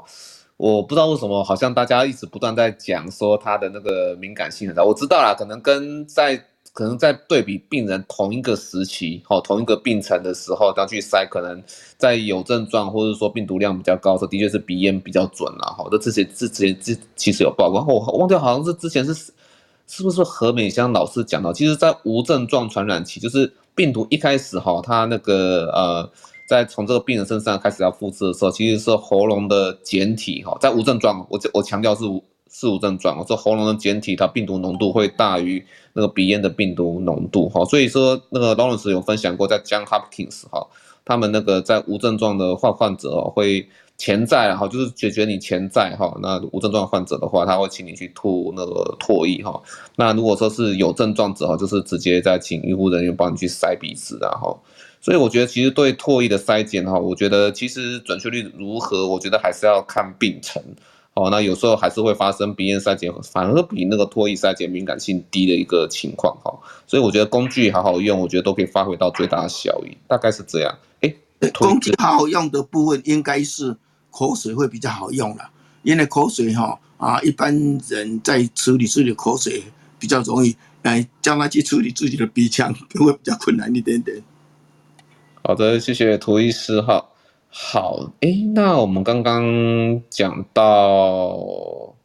刚刚是那个 Kitty 已经分分享完了嘛，对不对？刚才分享了欧洲，那接下来是香港的部分。OK。好，那香港的呃消息呢也是好消息，就是持续的下降。那四月三十号的确诊人数呢是只有三百六十三例，那新增的染疫死亡人数呢也呃只有十个人，那其中三个人也是来自院舍，六个人呢是没有接种疫苗，那两个人是接种了一剂。只有一个人接种了两剂，还有一个人接种了三剂。那八个人死亡当呃十个人死亡当中呢，八个人呢都是六十五岁以上的长者。那这这次第五波累积了一百九十一万多人的确诊人数，有九千零九十五人死亡。那香港也发现有十例呢是境外移入的 Omicron BA two。二点一二还有 BA 二点一二一的新冠变种病毒，那有美国的研究分析呢，这和之前的 BA 点四跟 BA 点五呢有点类似，传染性还有住院率呢都会比较高。那上个礼拜开呃两个礼拜之前呢，学校的回呃回复呃面对面授课的阶段性开始之后呢，疫情并没有回温。那由于人口的香港的人口基数呢已经更新了，根据香港统计处的二零二一年年底做的人口普查呢，现在人口香港的人口大约有七百四十一万的人，所以这个礼拜的接种疫苗人口的百分比呢会有所不一样。那目前香港十二岁以上接种了一剂。疫苗的人呢，达到了九百分之九十一点一 percent，第二季呢是八十四点三 percent，第三季呢是四十七点三 percent。目前八十岁以上接种了一剂呢，这个礼拜也来到六十三点八三的 percent。为了提高长者的接种率呢，上个礼拜二呢已经上门为七十岁以上还有行动不方便的人接种疫苗。这个礼拜。呃，香港比较重要的一些呃疫情的消息呢，就是说疫苗的通行证呢，已经从四月三十号昨天开始实施了第二阶段。那就是说呢，十八岁以上的人呢，需要接种完成接种两剂的疫苗呢，才可以进出餐厅内用，还有超级市场、健身房、美容院等场所，除非呢是有医疗豁免证书的人，才可以豁免这这个通行证第二阶段。以上就是这个礼拜香港的消息，谢谢大家。好，看起来香港，嗯，感觉是还好啦哈。现在就已经哦，还有疫苗通行证哈。OK，好，希望就是台湾，我们那个到时候开放的时候，那如果说有相关的疫苗通行证的的措施的话哈，也希望民众能够配合度能够有啦哈，大概是这样。OK，不过我个人觉得就是说，因为最近大家都在。都在讲吼那个香港和纽西兰的比较，因为我看了两个哈，就是每百万累计的总感染率，诶，其实是一样，就是累计到这个时间点哦，纽西兰跟香港哈累计的总感染数是，呃，每百万哈多少人感是几乎是差不多的哈，到走走走到走到现在的话。但是就是说哈，那死亡率哈，其实我觉得应该是 BA 点就我大军入境的那一刻哈，就是一月那个时候就已经定掉，就是你的那时候的二剂以上的疫苗覆盖率哈。那香港最后是每百万分之两千人死亡，那那个呃纽西兰是每百万分之一百一十人死亡哈。OK，所以我想台湾哈也可能会，因为我们的一开始二剂以上的疫苗覆盖率哦，虽然说我们的长辈没有像纽西兰那么漂亮啊。好，那但是就是那个呃，整体的疫苗覆盖率哈，二剂以上哈，其实就是跟纽西兰会比较接近的哈，所以说我觉得最后在重症和死亡的这这个部分呢，应该还是可以乐观的。好，那至于说在呃最近参加医院的那个防疫会议来看的话，哈，那整体在单纯以台北市来看的话，其实医疗量能。就我我只讲的是专责医院，我讲的不是那些筛检的哈，专责病房的量的哈，其实目前还是够的哈。那个那个在不是专责医院的那些应变医院哈，基本上专责病房都目前都是只开一间。那如果说在后面真的发生说开两间、开三间哈，那我们还会量能还在往上调，而往上调，其实大家可能就要比较小心了一点哈，因为最高峰我我猜大概是十万呐哈。啊，这个十万是怎么猜的哈？大概就是从那个每一个国家的最高峰哈。那如果这么倒霉，像香港那样的话，就是每百万人哈，最高峰大概是接近那个八千人的感染。然后法国是五千人，南韩是每百万七千人。然后我们其实就是每百万嘛，好，就是我们就直接乘以二十三哈，两千三百万。所以我猜高峰最惨的哈，大概就是就是那个十多万哈。十多万，那大家都破个十万哈，那他就准备要下来了，不会到二十几万、三十几万那那么惨了哈。好，那大概是我这样的一个预测哈。也就是说，现在量能还 OK，但是哈，到最高峰的时候，很有可能有一些需求会变成十倍，好，因为现在是数以万计嘛，那可能到时候会。会有那个呃，变成上下变成十倍的一个状况发生，我们再看看说到时候医疗量是不是还需要再往上调？而目前来说的确是还足够，然后还有百分之五十以上的一个空床和量能这样子。好，那以上就是我个人的浅见的报告哈。诶，谢谢 Kitty 哈。那不知道说允欣在吗？诶，还是我来播允欣的那个。哦，允欣大概没有没有办法讲哈，没关系，那我来播允欣的那个录音档哈。允欣她现在连线可能有点困难。张医师，各位来宾，还有各位听众，大家好，我是允欣。目前呢，其实我负责的责任区也就是。非洲还有南美，还有印度当中，目前只有南非一个国家。现在呢，在我们脱离了第四波的疫情之后，重新呢又看到了一些动静。现在这个是什么样的状况呢？就是南非其实是在两周以前，大约在四月中的时候，那官方就已经看到了一些单日确诊人数的上升。可是因为当时的状况还不。所以呢，在呃国际媒体来说就没有太大篇幅的这个报道。那但是到现在呢，其实妙的就是，呃，比较大的篇幅报道是来自美国的媒体，因为现在的这个新开始流行的变异株，刚刚呃江医师也提到，它现在在南非的盛行率已经超过了百分之五十，也就是它的。覆盖率现在应该是几个变异株当中最高的。那现在造成的南非的单日确诊人数，原本从一直稳定的一千多人左右，现在来到了三千人，所以是三倍数的增长。那可以说是，嗯，让有关当局还有国际之间也都注意到了这一波，可能是要成为在南非的第五波的疫情。这样子的一个状况呢，呃，我们看到变异株也在美国发现了踪迹。那在美国主流媒体的讨论当中是说到，其实呢，之前在贝塔变异株的时候，嗯，虽然贝塔变异株在南非是有非常高的覆盖率，但是在美国就并不是同样的状况。所以现在呢，有关注到。南非第五波疫情的国际媒体，其实现在也都还在观察，是不是在南非盛行率高的、覆盖率高的变异株，在其他国家也会有一样的状况。那目前，正如这个江医师所说的，在南非的这个重症率还有死亡率，在这两周以来都没有明显的增加，所以呢，有关当局就是南非政府，现在就是呃。回复到要进入到这个防疫措施比较严谨的这个状态，但是还没有太大的压力，目前还是可以承受的状况。那另外就是说呢，在印度，印度其实我们如果只看它的官方统计的单日。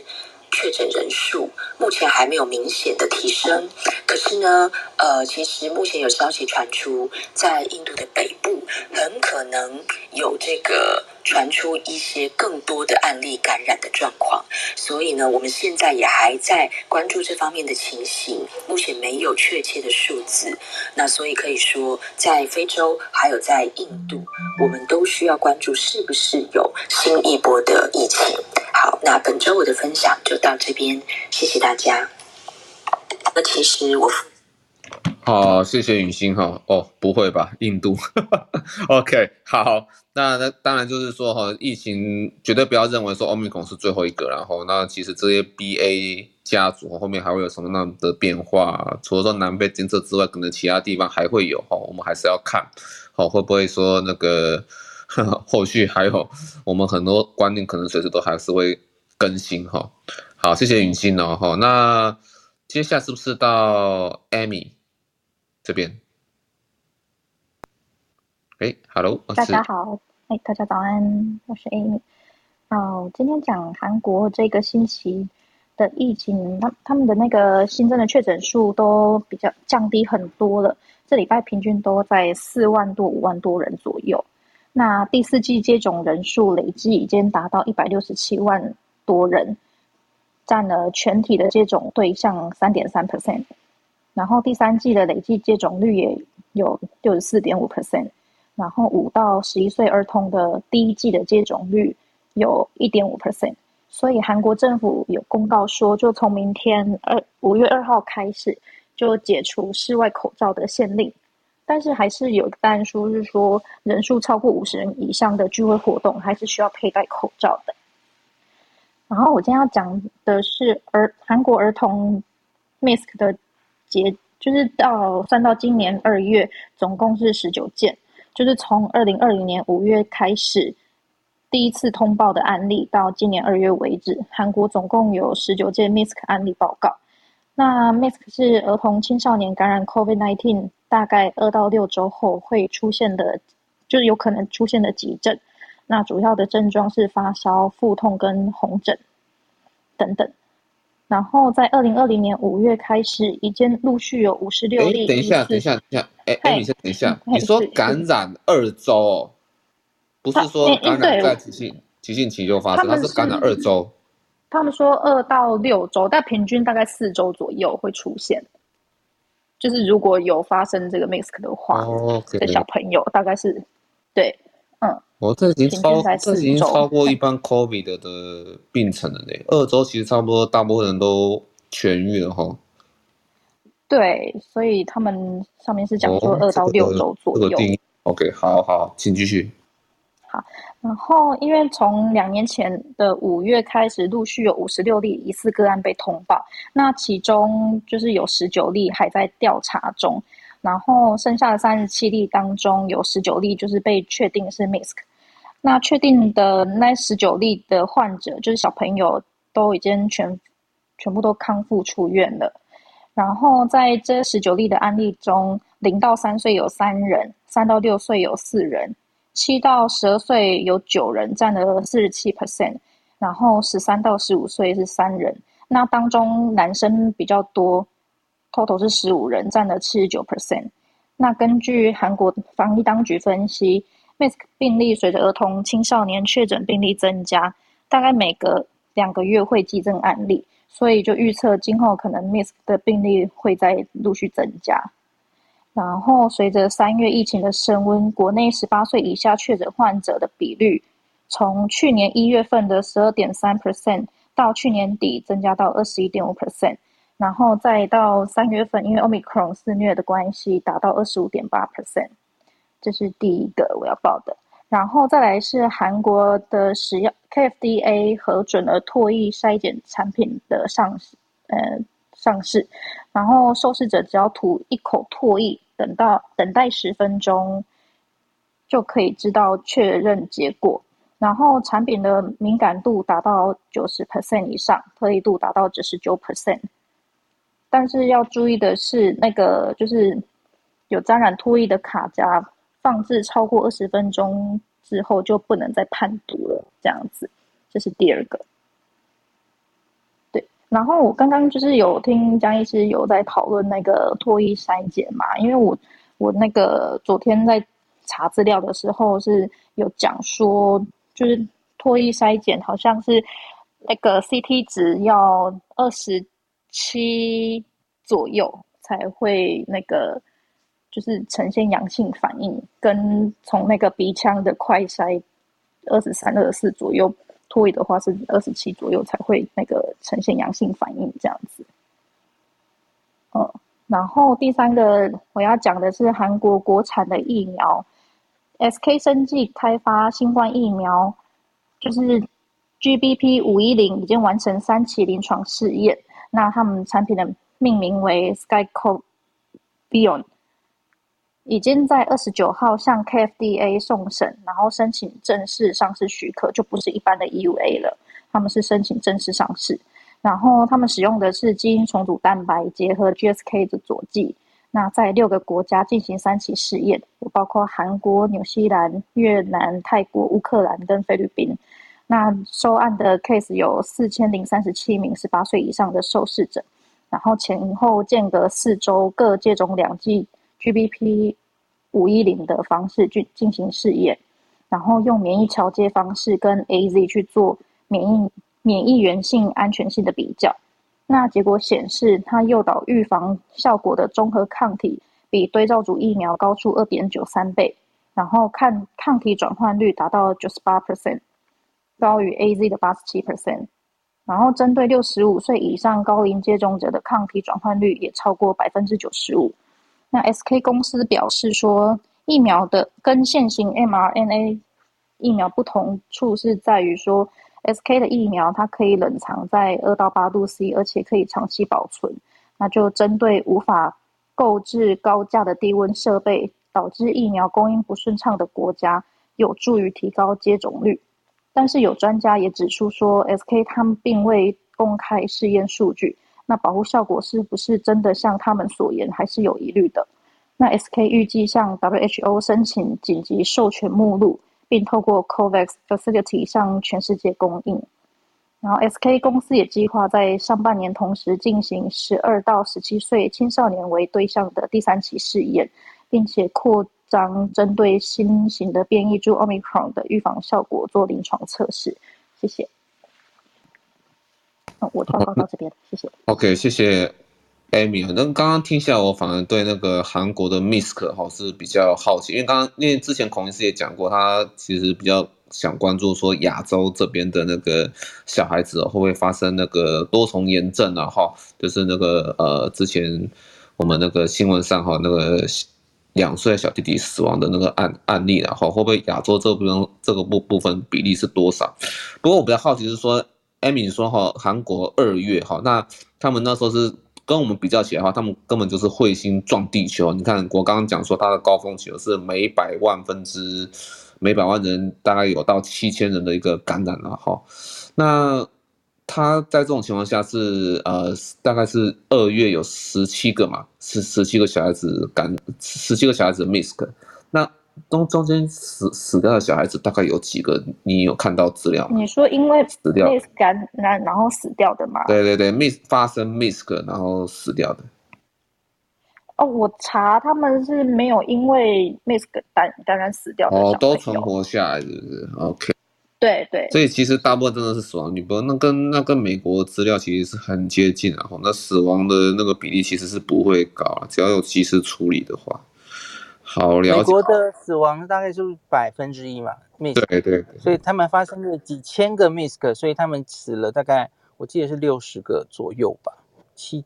七千个。所以韩国这个这个应该也还好嘛吼，因为韩国这一波奥密克戎的感染应该特别是儿童应该是分母非常非常大，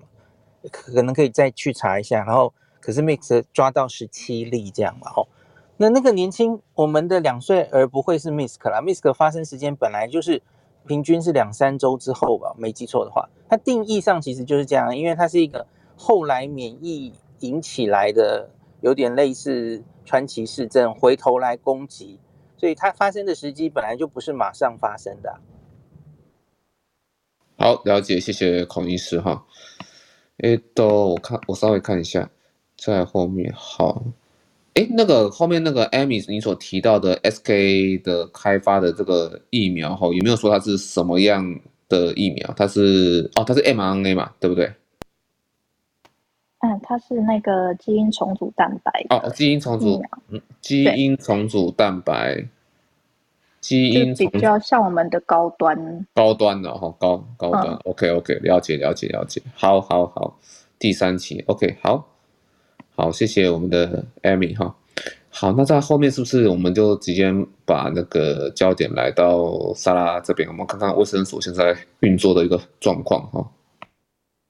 OK，谢谢蒋医师。那我今天先针对大家可能最近最新的那个三加四的方案会比较多的一些问题啦。那我先针对呃现况的一些规范跟大家提提点一下重点，就是说现在是针对疫调的话是针对。呃，确诊者发病日或是采检阳性日后，假设是无症状或是依据采检的阳性日往前推两天的密切接触者，也就是说他的前三天或前四天有接触的人就不在框列内。所以这部分其实也蛮多民众会跑来跟卫生所说，哎，他他明明就有接触啊，但是其实已经超过那个被框列的那个时间区间，也不会再列入框列了哈。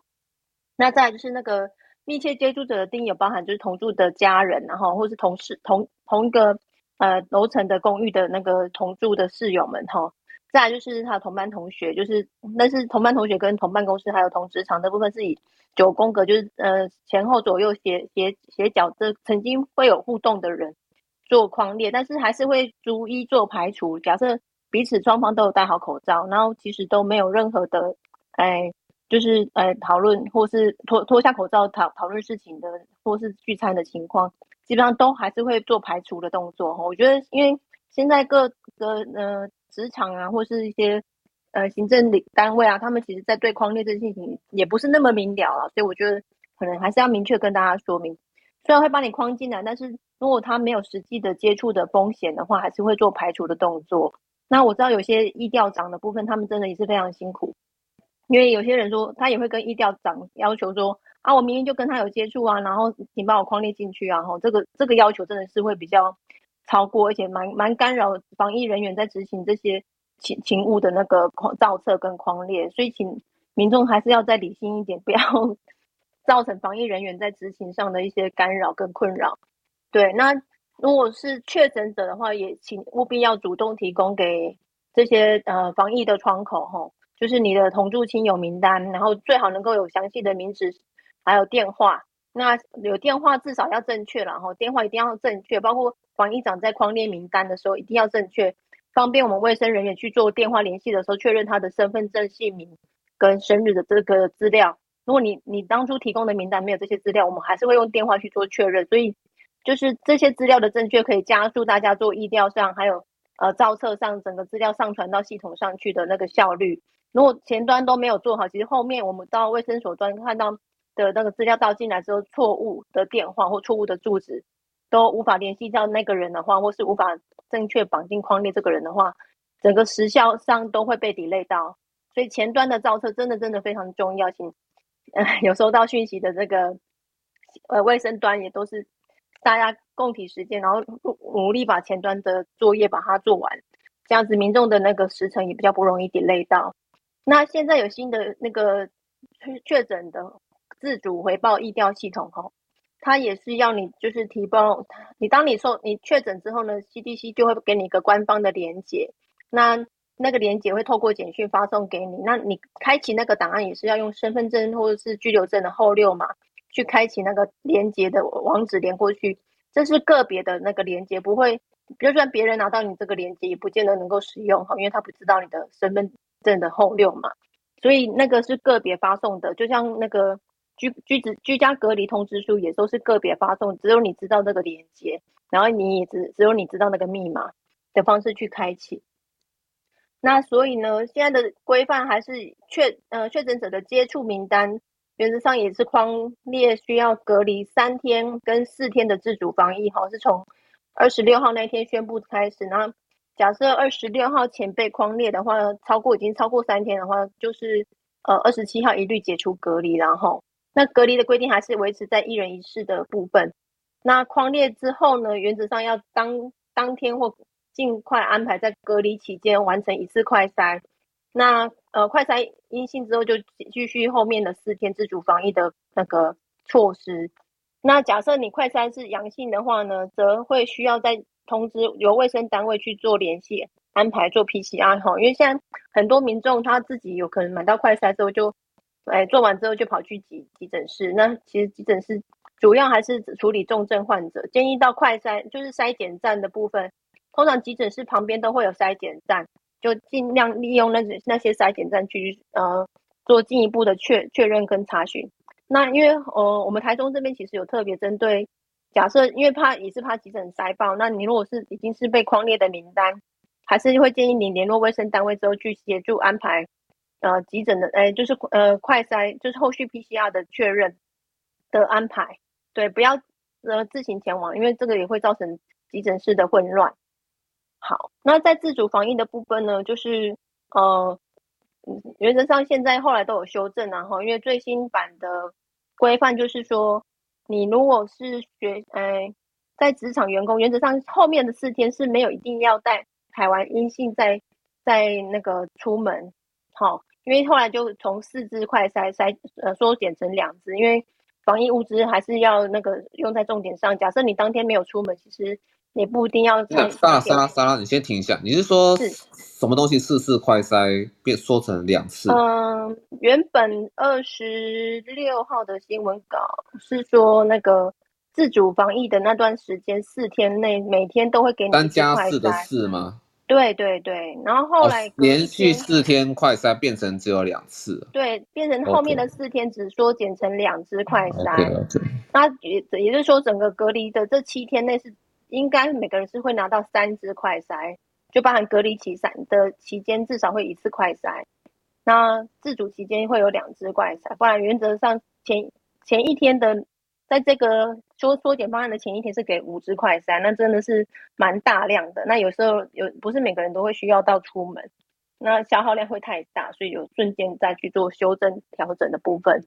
所以这四天的那个快筛呢，是在居隔期间吼使用。那学生的方案呢，就是大学是比较成人的方式发送，总共三支嘛。那国小跟国中的话是给两支快，就是。总共给两次快筛，那学生的裁剪方呃就是这样，哎，这边的详细的说新闻稿是提到说，那个你那个两支快筛使用的时机，就是有症状的时候使用。好，那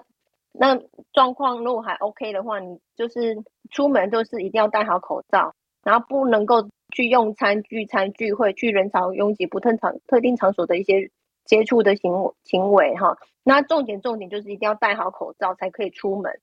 那假设你快筛阳性的话，就是就是配合那个卫生单位的那个指示询问呐，因为你的你一定会有联络窗口。那当你被框的时候，就是你有快筛阳性的话，就跟你的联络窗口去确认你的下一步动作是什么。对，因为会有每天会有人给你做关怀，那你可以去做这样的询问跟确认。对，然后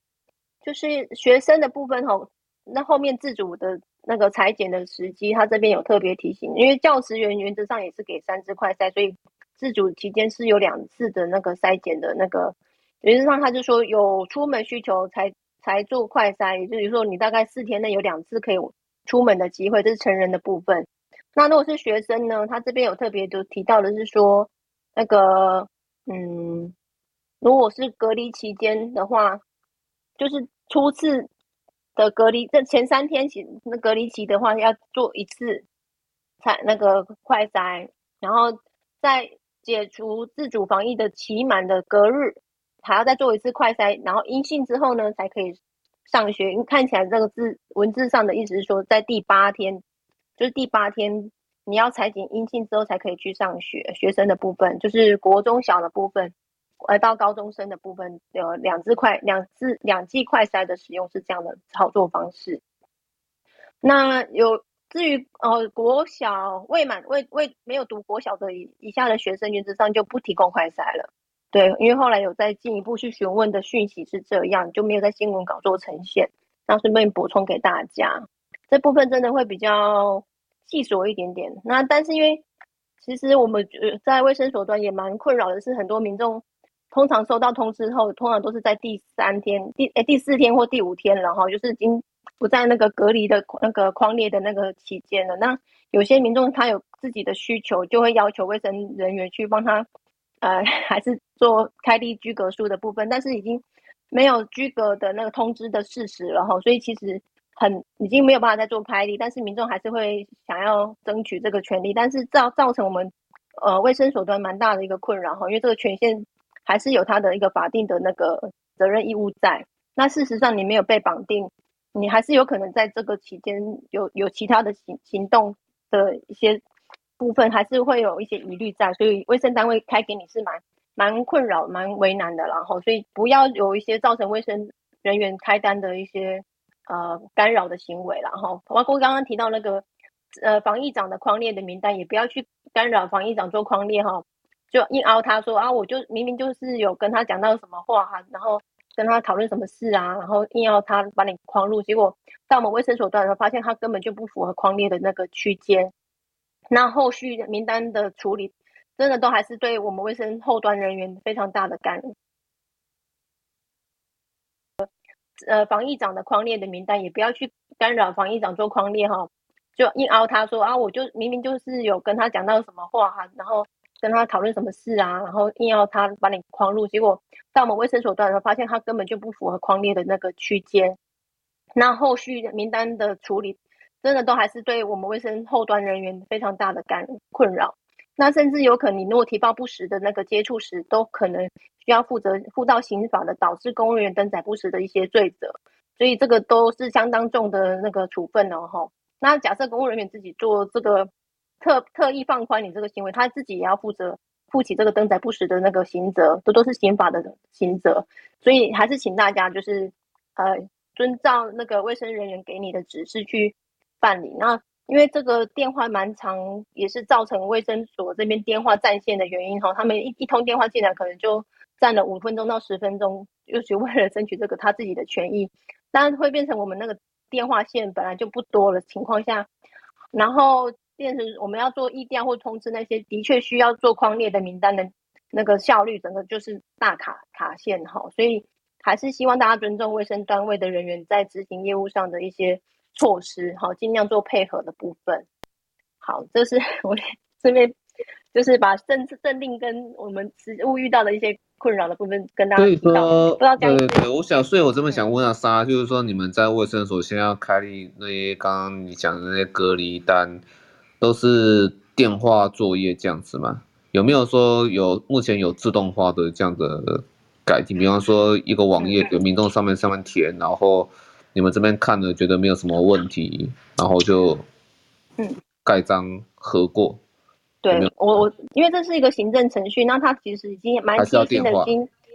就是要需要电话确认他的基本资料，还有那个绑定的地址，还有绑定的手机的门号的那个电子围篱设定。然后同时我们会绑三三支那个警政单位的电话跟两支卫生单位的电话，所以当这个人离开那个居隔地点的时候，他就会简讯发报在这五这这几个电话号码上面。包括他自己也会收到说你已经违反那个居隔的那个移动的那个情况了，那你赶快尽速回去之类的简讯，所以他需要绑定很多支号码，那同时会离离开居隔地点的话就会被发报，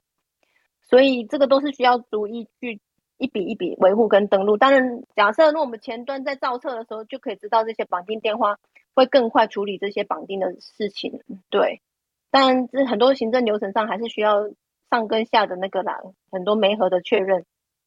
也建构好，其实可以减少这个时间差的问题。对，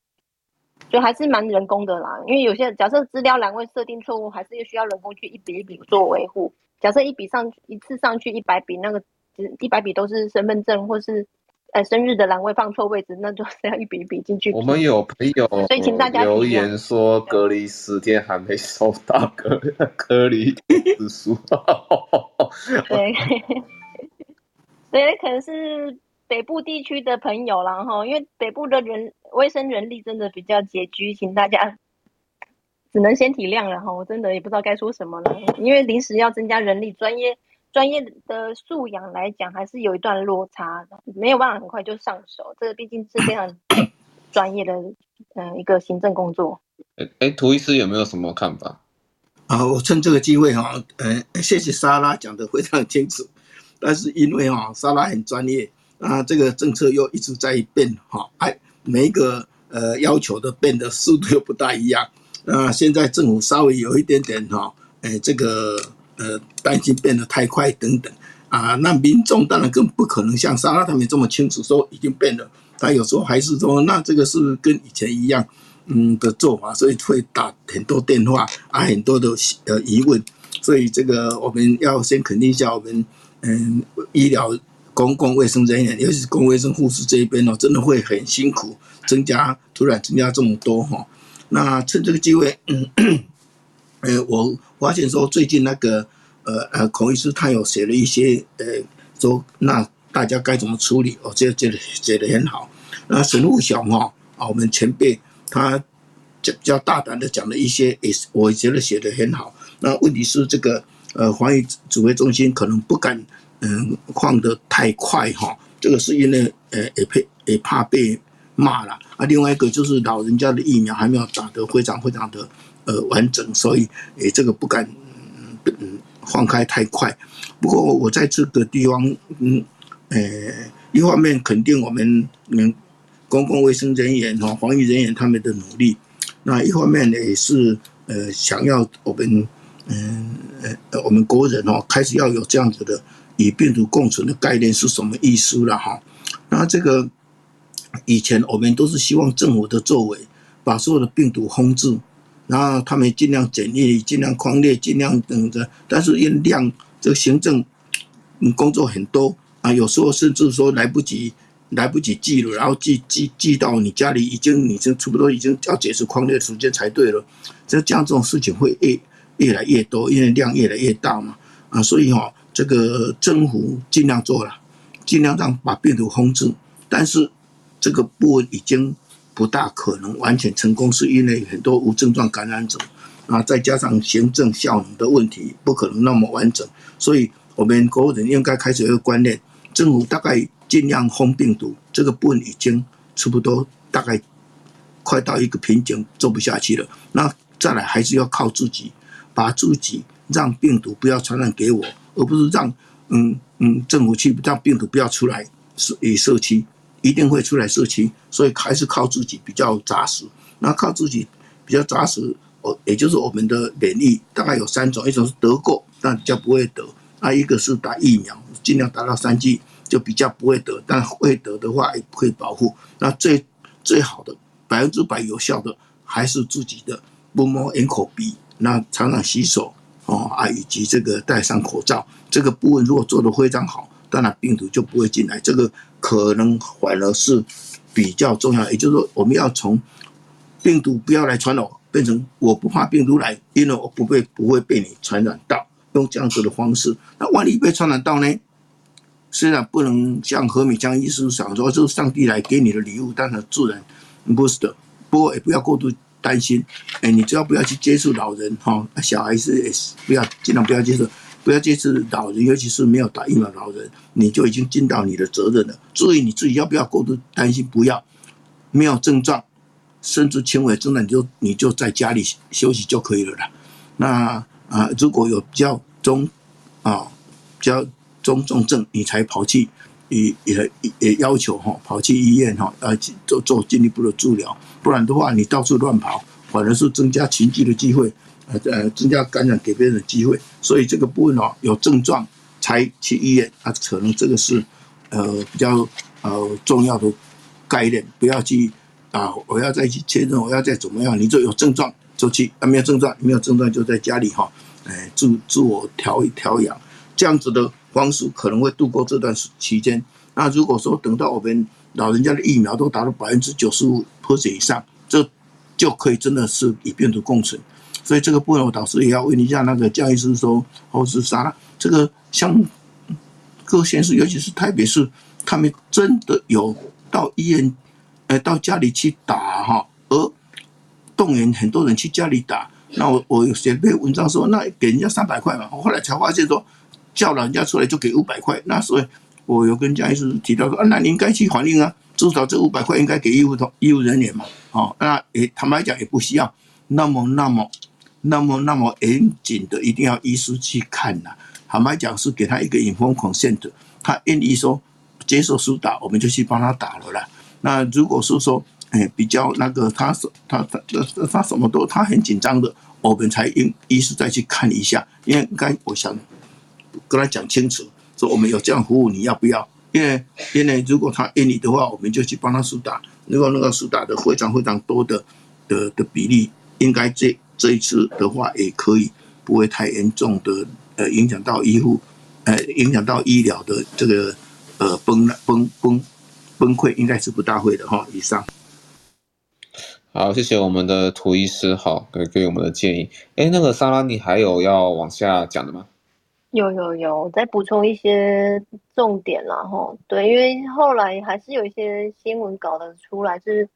针对那个口罩实名制的部分齁，从呃四月二十八号开始呃贩售。那呃目前就是分单双号，哎单号的话是星期一三五的人齁，身份证尾数后最后一码的话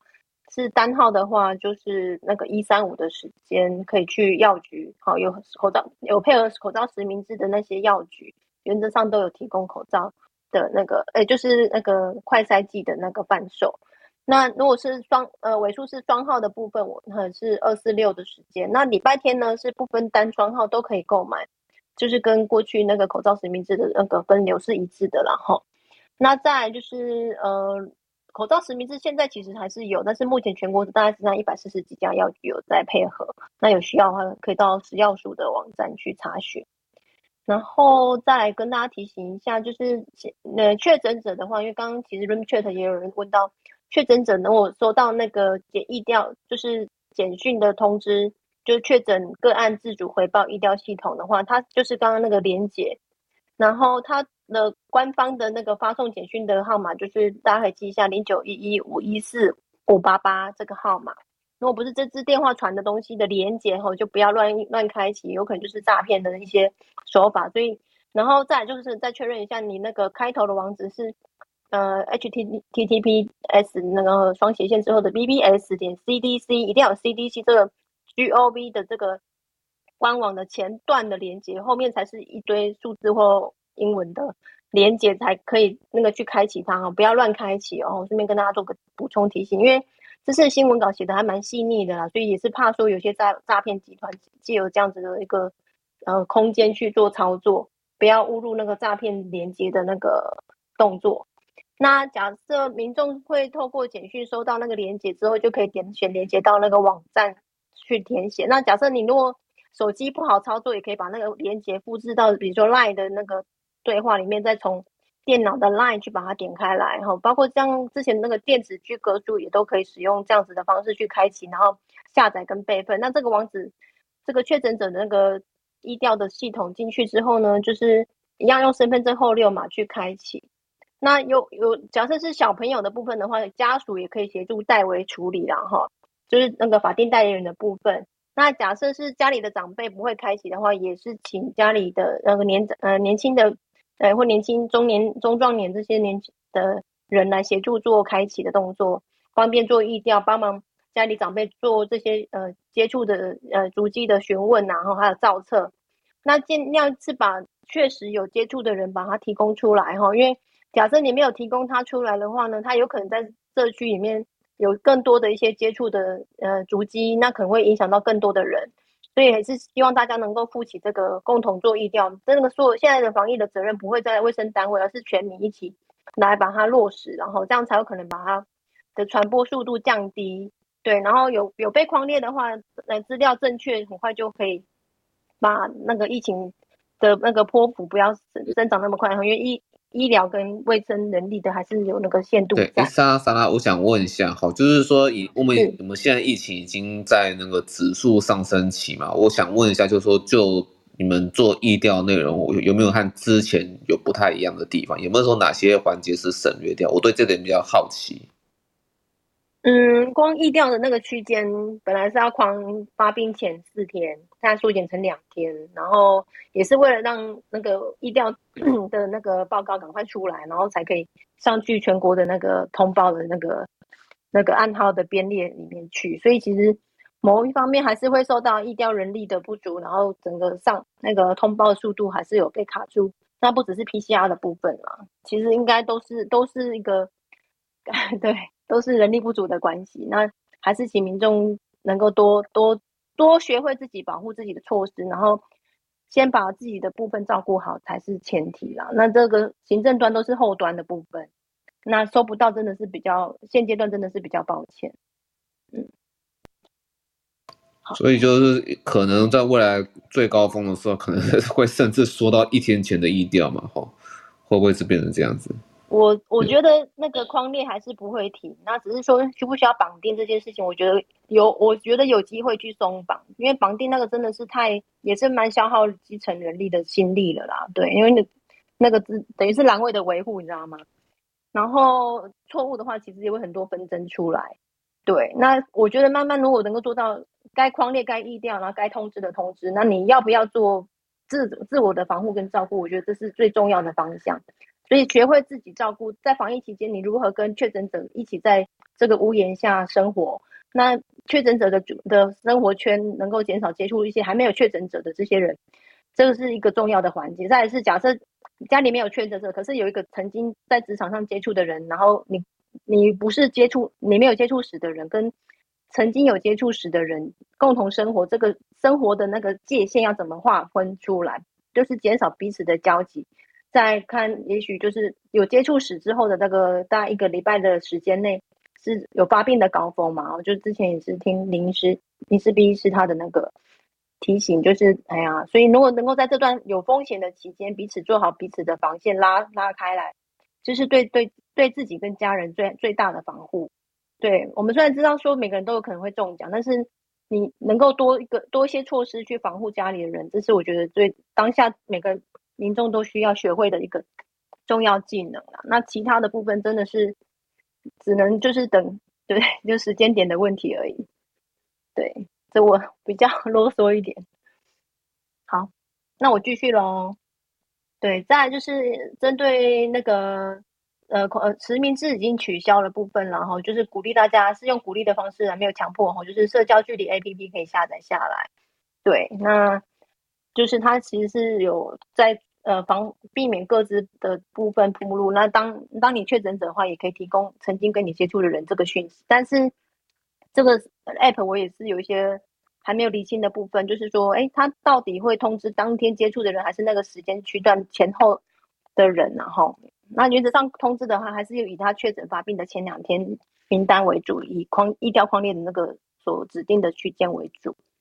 对，那口罩还是一样啦，要戴好。然后有一些三温暖啊、烤箱那些，或是户外空空旷场所的话，是可以免戴口罩，但是要身上备有口罩。然后，那外出原则上还是可以饮食。然后一些拍摄场所还是可以暂时脱下来。公共交通运输的话，呃，还是得要做好那个体温监测跟员工健康管理，确诊的一些临时应变。然后超超市卖场还是可以开放试吃。那交通运输还是可以试吃，然后但是宴席能目前还是限定不能够逐桌敬茶敬酒，对，那就是现在是用十点十十点制取消之后，是建议用那个社交距离去取代那个十点制，那有出示这样子的十点制，诶，社交距离 APP 的那个下载的话，就可以那个免查验那些，对，就可以便利自主这样子，后面的话就是稍微有一个小小的重点，没有跟民众可能比较没那么直接相关。就是机组人员的话，他们现在那个隔离的那个规定，好，出入境的规隔离规定的话，只要有打完疫苗追加剂满十四天的话，就可以缩短成三加四的方案。就是，哎，对，三加四的方案，那是这是属于长程航班。那假设没有打完的话呢，还是要维维持五五加九的方案，然后。那如果是短程或是，没事没事，我我我正想问短程的。对，那短程或是那个不是那个三级的地区的话呢，就是采用五天的自主监测方案，然后就假设已经完成追加剂的部分，那还没完成追加剂或是还没满十四天的部分，就是追加剂完打完还没满十四天的话，就是七天的那个自主健康监测，对。所以在短程的航班人员已经是以筛代隔了嘛？哈，嗯，他还是有 PCR 耶，对，哦，是，诶、欸，哦，只是我是我略过，想说民众不见得那么有需要的的房间那个入境的航班人员可以上网去看详细的 CDC 说明，对。OK，就是他是 PCR 拿到后面，后面你说的那五天有，你说短程航班人员那个有快快筛吗？对，有五天的快筛或 PCR，看起来也有点以筛代隔了，所以机组人员好像也开始在做调整。这个跟那个医疗人员很像，不过哦，那个就是在医疗人员，虽然说之前孔医师有跟大家分享说哈，就是因为准备要打仗，人力会不够嘛，哈。所以说，医疗人员其实这边有那个呃，有那个以筛代隔的这样一个状况，就是你打完，反正医疗人员都几乎都是打完三剂了，然后那个不打完三剂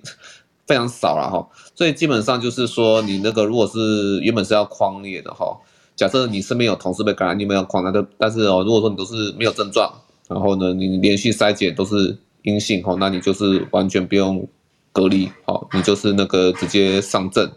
那你有症状在就就在说，那就是你你一直快筛都是阴性的话哈，那就没有什么问题，就继续上班哈。那我知道就是说台大医院也是这样子做哈，已经开始，因为台大医院也很明显了，就是会有一定的人人力需求了哈。那但是如果说在一些那个公立医院，可能护理高层还是觉得说，哎、还是要小心一点，所以不同医院会不太一样哈。那像像那个台北市立联合医院的话，就是。护理师他们决定说还是要给他隔十天，嗯，我觉得也没什么不对啦哈，就是各有各的好。如果觉得自己人力量能还够的话哈，那可能还是做点小心的隔离。但是如果说觉得自己人力其实已经捉襟见肘的话，可能就是马上会启动以筛代隔哈。基本上不同的医院其实会有自己不同的应对政策了哈。好，没关系，莎拉请继续哈。对，我刚刚看到 RainChat 有人对那个。就是实名制快筛的那个购买的部分，我刚刚没有，的确带的比较快，不好意思。所以再补充一下哈，就是现在的确是一人一份哈，里面一个包装里面有五五 G 的量，然后那总共是五百元，也就是说单一 G 原上是以一百元去计算，你是要购买五五 G，，那原装购买之后呢是不能退换的啦哈。所以呃，现在目前还是第一阶段第一轮，然后假设你现在第一轮已经买过的话。呃，目前还没开放第二轮之前呢，都还不能够再去购买第二次。也就是说先，先让那个该还没买的人赶快再去买到第一轮的部分，所以逐逐批逐批，希望大家都赶快能够买买得到了哈。那就是大概帮 Room Chat 这边的提问的部分做补充。那有在贩售的话，主要是药局啊，药局大家可以上网去食药署的网站上有公告哪些药局有配送，可以查一下。那卫生所的部分是当地没有药局可以贩售的话，才会由卫生所来做贩售，也就是非常偏区偏乡的部分。好，那以上在做提醒。那我最后有一句想要跟大家呼吁，然后真的是我的 感触了哈。诶，你如果出门呢，你就要认认认为社区或是你身边的人是不安全的，把自己的防护做好，这是自保的方式。然后当你回到家的时候，你要认为自己是不安全的哈，把你跟家里的那个呃生活的圈哈，尽量把它切割开来，就认认定自己是有有感染风险的状况下，尽量减少家人的互动跟接触，不不必要的接触啦哈。能够，我觉得现在可能就是如果要严谨一点看待的话，就是每个人自己。买各自买便当，各自到呃自己的空间去吃，也不要不建议同桌吃饭。如果真的要做严谨一点的话，是这样。因为像现在确诊者会在家隔离，所以我都会做这样子的提醒啊。如果可以的话，我之前遇到那个营区一起隔离在一个一个套房里面，可能是五个人吧。然后他们其实刚开始接到我电话的时候，还还很开心的在那边吃饭聊天干嘛的吼。所以我就说，嗯，建议你们还是把生活圈。切割开，口罩戴好吼，然后吃饭还是不要一起很欢乐的吃，因为各自的风险还是不一样。对，每个人接触那个确诊者的那个状况是时间还是不一样，每个人发病的时间点可能都会互相影响。假设这个这五个人里面其中有一个人又在确诊的话，你们的隔离期又在往后拉吼，就是 会需要就生命共同体的概念这样子。顺便跟大家做提醒跟补充，那有一些。细节的部分，如果之后有开房再跟大家聊，大家也可以看我的 replay 的部分做参考。好，谢谢江医师，交给你。好，谢谢那个莎拉的分享。哎，允熙呢？我们其实差不多要结束哈，可以来一下音乐哈。这边说一个结语，然后就是说，其实大家从莎拉这边听到，就是第一个人员也忙翻，然后其实很多东西也开始实名制哈。我们快筛实名制，然后那个呃那个。口罩哈也实名制，好，好，其实我个人在门诊的经验哈，我觉得普拿疼可能也要实名制哈，啊，现在药局都买买不太到，所以这个时候大家不要囤货其实很重要了哈。好，那我觉得基本上我们迈向高峰期，还没到高峰，我们会面对很多的挑战。好，那也谢谢大家今天在房间开始的时候帮我庆祝一下生日哈。那我生日的三个愿望嘛，其中一个愿就是希望说台湾今年的。那个疫情哈，还是可以顺利通过，继续维持我们的好成绩，然后走向共存的国家里面其中一个好好成绩啊哈。OK，好好，谢谢各位。好，谢谢，生日快乐。好，嘉义生日快乐。